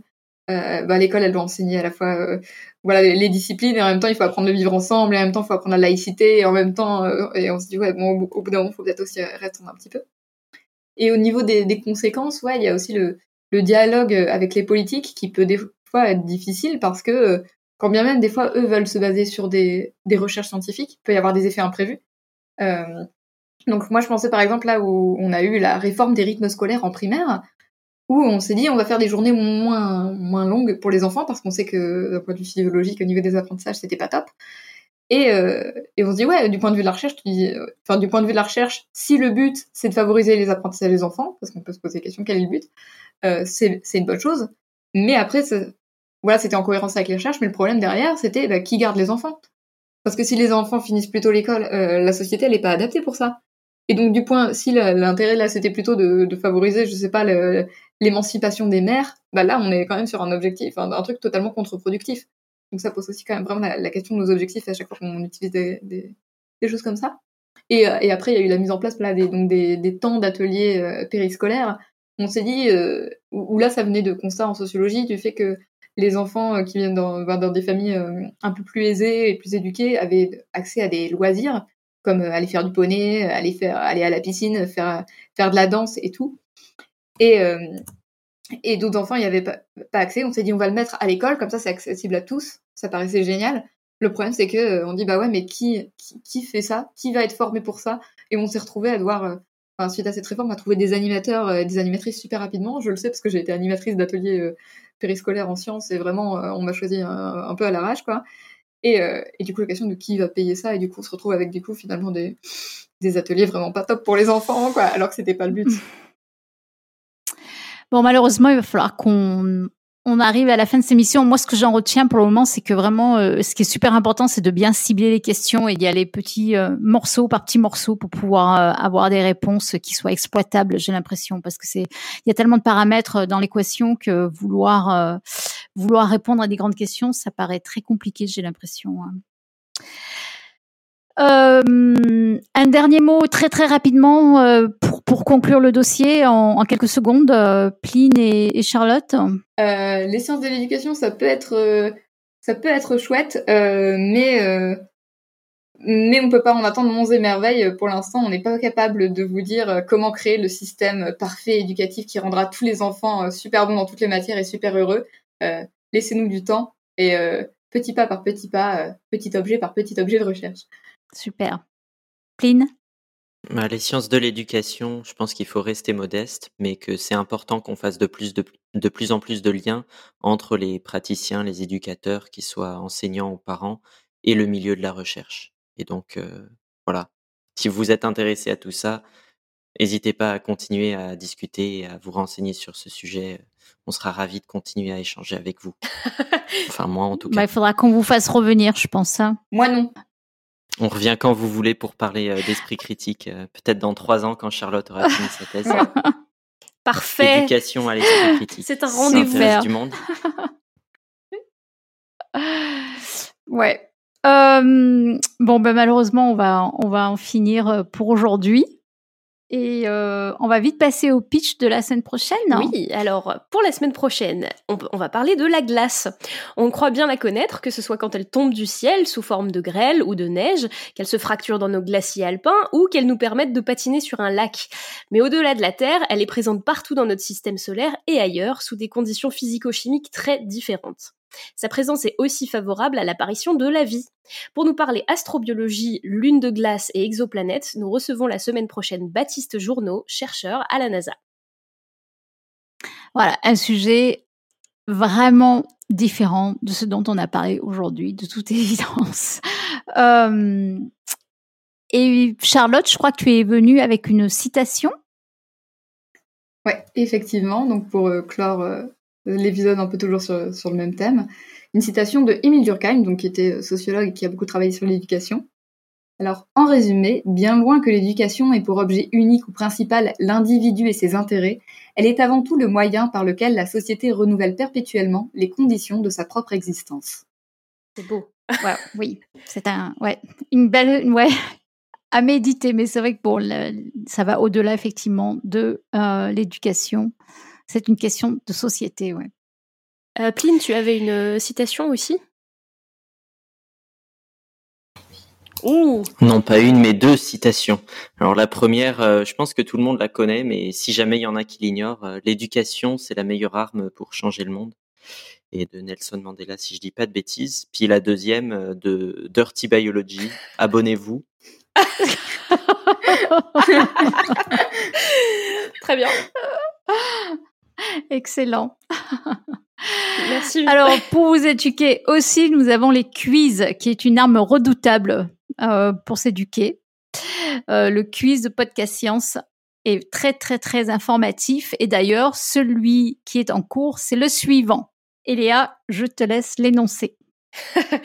Alors, euh, ce mois-ci, on se demande si les téléphones portables démagnétisent les cartes de crédit, info ou intox. Envoyez-nous vos réponses à podcastscience@gmail.com sur Twitter, Facebook et abonnez-vous euh, Dixit Dirty Biology. Et je voulais aussi qu'Eléa nous rappelle le fait que... Je dois vous rappeler que si vous aimez écouter nos épisodes avec des illustrations, vous pourrez retrouver tous les épisodes de la dixième saison, enfin tous, on ne sait pas encore, ils sont pas encore faits, mais, mais superbement mis en image euh, par Cléora. Donc, euh, bah, on vous met tout au fur et à mesure que, que on les monte. Merci beaucoup à Cléora et rendez-vous sur YouTube, du coup, pour euh, écouter notre podcast sur YouTube aussi. Ouais, c'est super beau d'ailleurs. Voilà, et eh bien écoutez, on arrive à la fin, donc merci, merci beaucoup Charlotte et Pline pour cette superbe discussion. On vous souhaite évidemment on vous souhaite évidemment une superbe continuation dans vos recherches, euh, que les effets s'en fassent ressentir sur tous nos petits écoliers. De toute évidence, c'est compliqué, hein, on l'a vu. L'idée, c'est certainement d'y aller petit à petit.